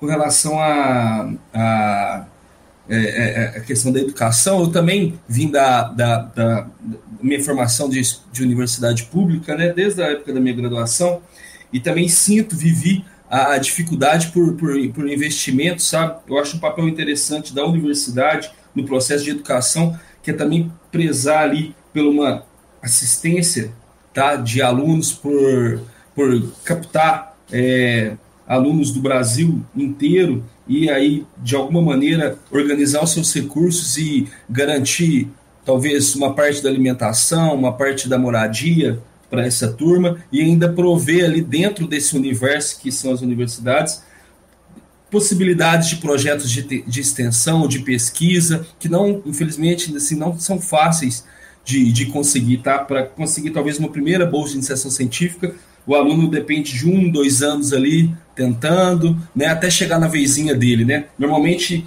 um, com, com, com o passar dos anos, com os recursos cada vez mais escassos, às vezes tem um edital da universidade, que uma universidade, por exemplo, uma federal, vamos falar do interior de Minas aí, com 900 professores, possui 100 bolsas de 320 reais para alunos, no quais a universidade tem 15 mil alunos, e às vezes um ano é, alguns poucos são premiados, não que todos não merecessem, mas essa ajuda é sempre bem-vinda e sai muito projeto bacana nesse tipo de nesse tipo de ação, né? E com relação a, a, a que a gente falou, vocês falou, a gente falou muito com relação a foi discutido aqui na live segunda de hoje, é, discutido a recursos, né? Que caiu nesse nesse ponto. Eu deixo até uma provocação que eu sinto assim. É, parece que eu tenho uma certa um, um certo sentimento de que na universidade pública, às vezes, quando fala de empresa, recurso vindo de empresa, parece que isso é proibido, sabe?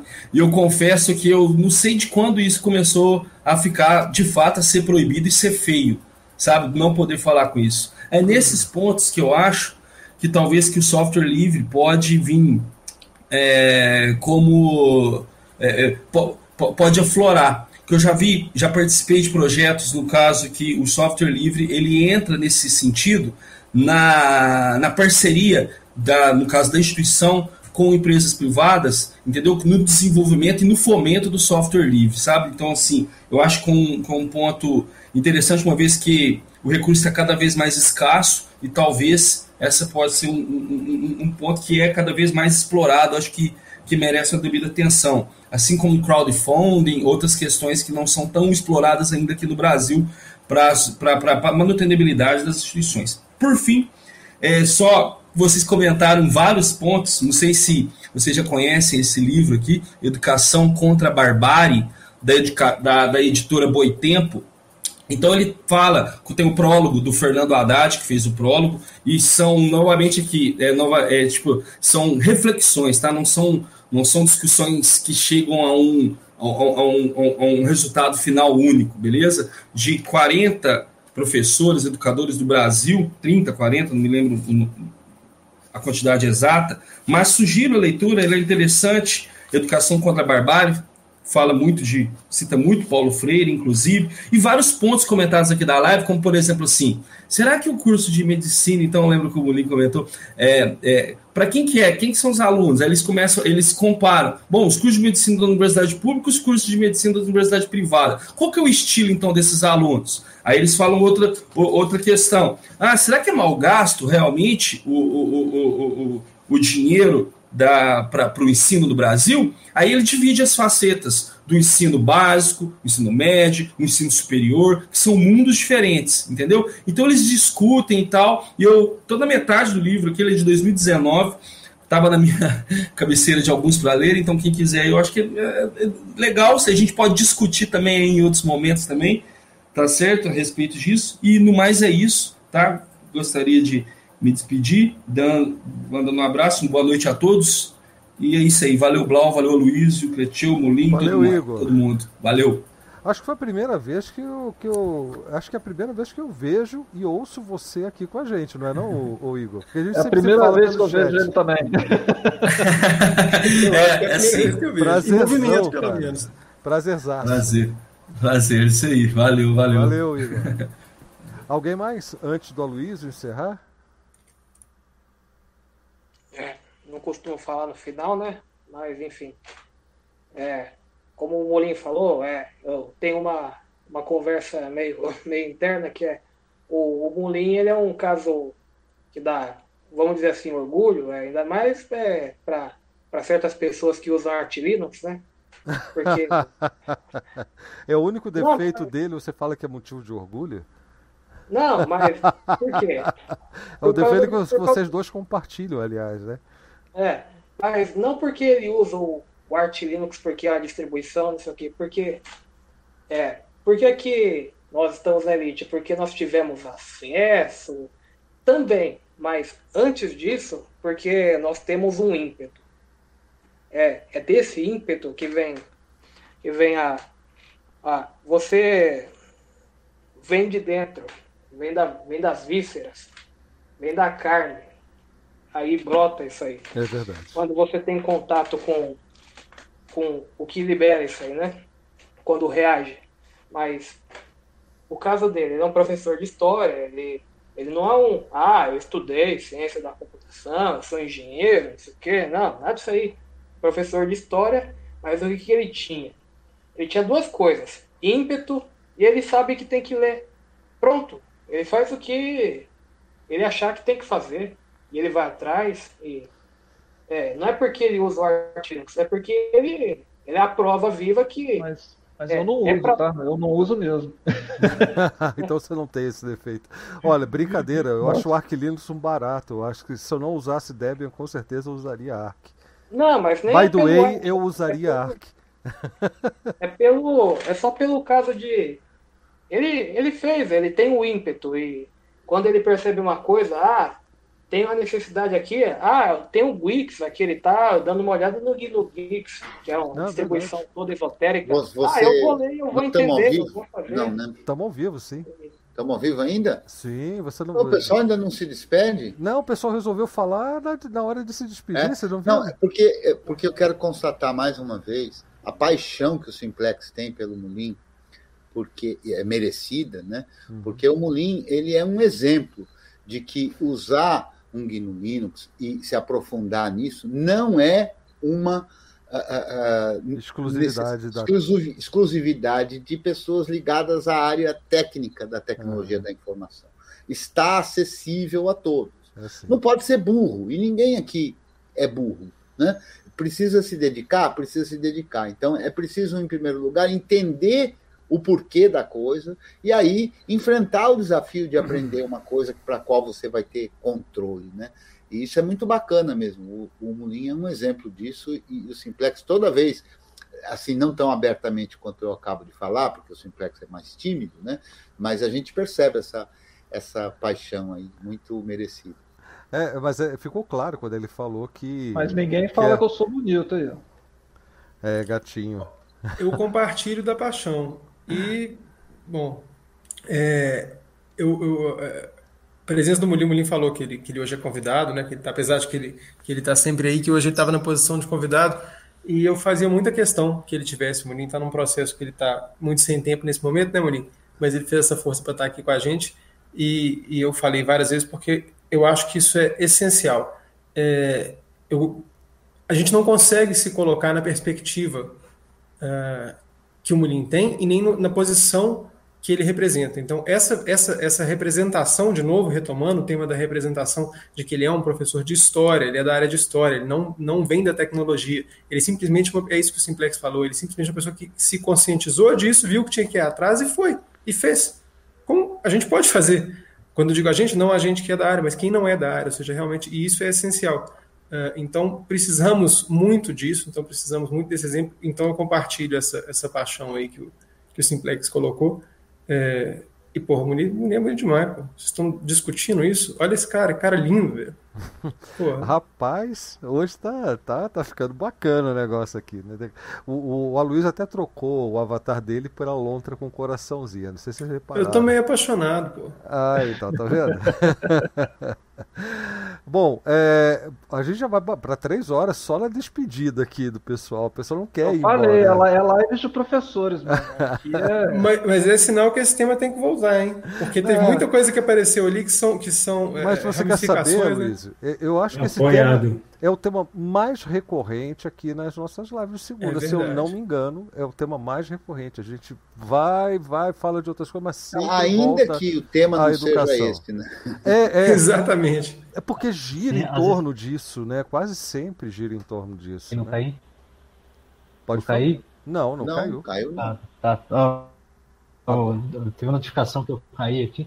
As explicações do Simplex eu já, já, a gente já ouviu várias vezes aí. Agora é. acho que ele caiu. Acho que deu uma falhada.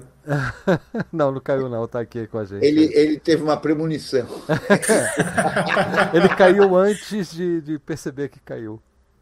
Não, mas não caiu não, ele está aqui com a gente. Valeu, o, o, Guilherme, mais uma vez aí também pela sua presença, né? É, sempre com observações muito pertinentes, isso é muito bacana, inclusive é bacana o que você faz em relação ao software livre, é, em relação a, a, outros projetos de software livre, né? outras iniciativas de grupos de software livre, de estudos e tudo mais, eu quero ver o da sua cidade ainda, né?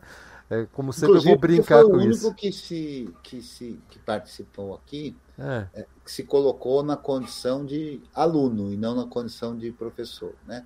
Então, realmente é importante, porque senão fica também a, a ditadura do professor, né? É, eu continuo a ditadura sendo... do professorado, né? Continua de cima para baixo, né? Aquela coisa. É, não adianta, não resolve, não. Bom, é, Aloysio, você então, eu vou me despedir. Então, pessoal, valeu, muito obrigado. A gente vai se falar. Você que gosta de aforismos, não, desculpa, ah. que esse veio agora, eu tenho que falar. Um bom aluno é um futuro professor, né, cara? Pois é, e o bom professor é aquele que nunca deixou de ser aluno. Isso que é o mais importante. Agora, eu, então eu vou me despedir, a gente vai se falando por aí. Tem muito vídeo para sair essa semana ainda, muitas novidades. Aliás, eu tenho escrito um pouco. É a minha intenção é escrever um pouco mais é, é, ao, nas próximas semanas do que fazer vídeos.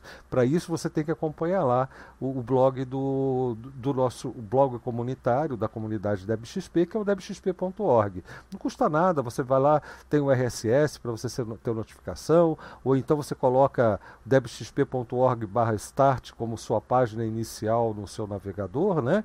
E aí toda, toda vez que tem um artigo novo, está lá. Né, já informando para você qual é o, o, novo artigo e tudo mais. Mas, enfim, eu vou me despedir porque quem vai encerrar a live vai ser o Aloísio e eu quero que ele se acostume com isso, inclusive para que ele possa comandar outras lives de segunda e não só essa, tá joia? Ah, o Kobe chegou no a tempo Vai de lá, se despedir Kobe. também. O chegou para se despedir. então, enquanto o Kobe se prepara para arrumar o microfone, eu quero dizer e lembrar a todos e todas que amanhã, que é terça-feira, às 19 horas, creteu.com.br barra labignu, a gente tem a nossa semanal, o nosso semanal laboratório de GNU. Estão todas e todos convidados a participar também. É isso aí. Como Meu vai... microfone está aqui ligado, sim.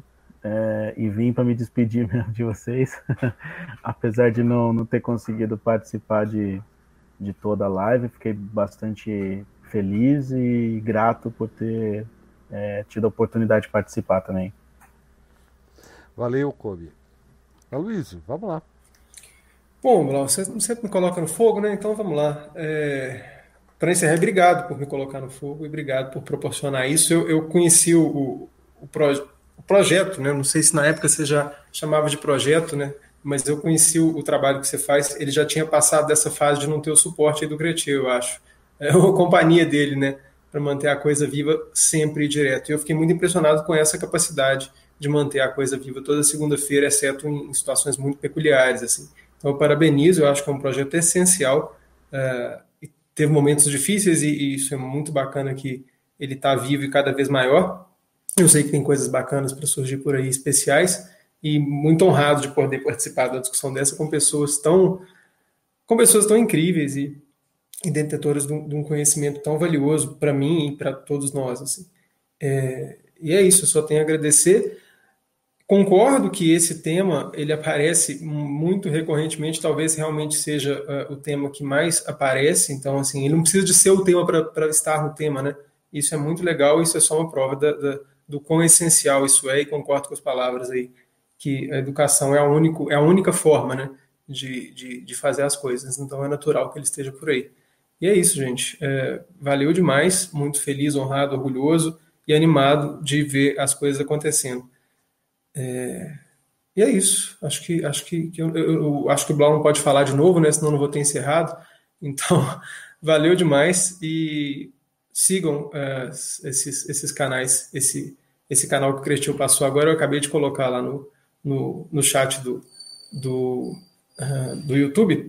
Então, quem se interessa e está afim de seguir os caminhos parecidos aí com o caminho que o Molin seguiu, é um canal maravilhoso. Assim, eu acho que não tem como ter um, uma escola melhor do que, do que esse link que está sendo colocado lá nesse momento para todos nós.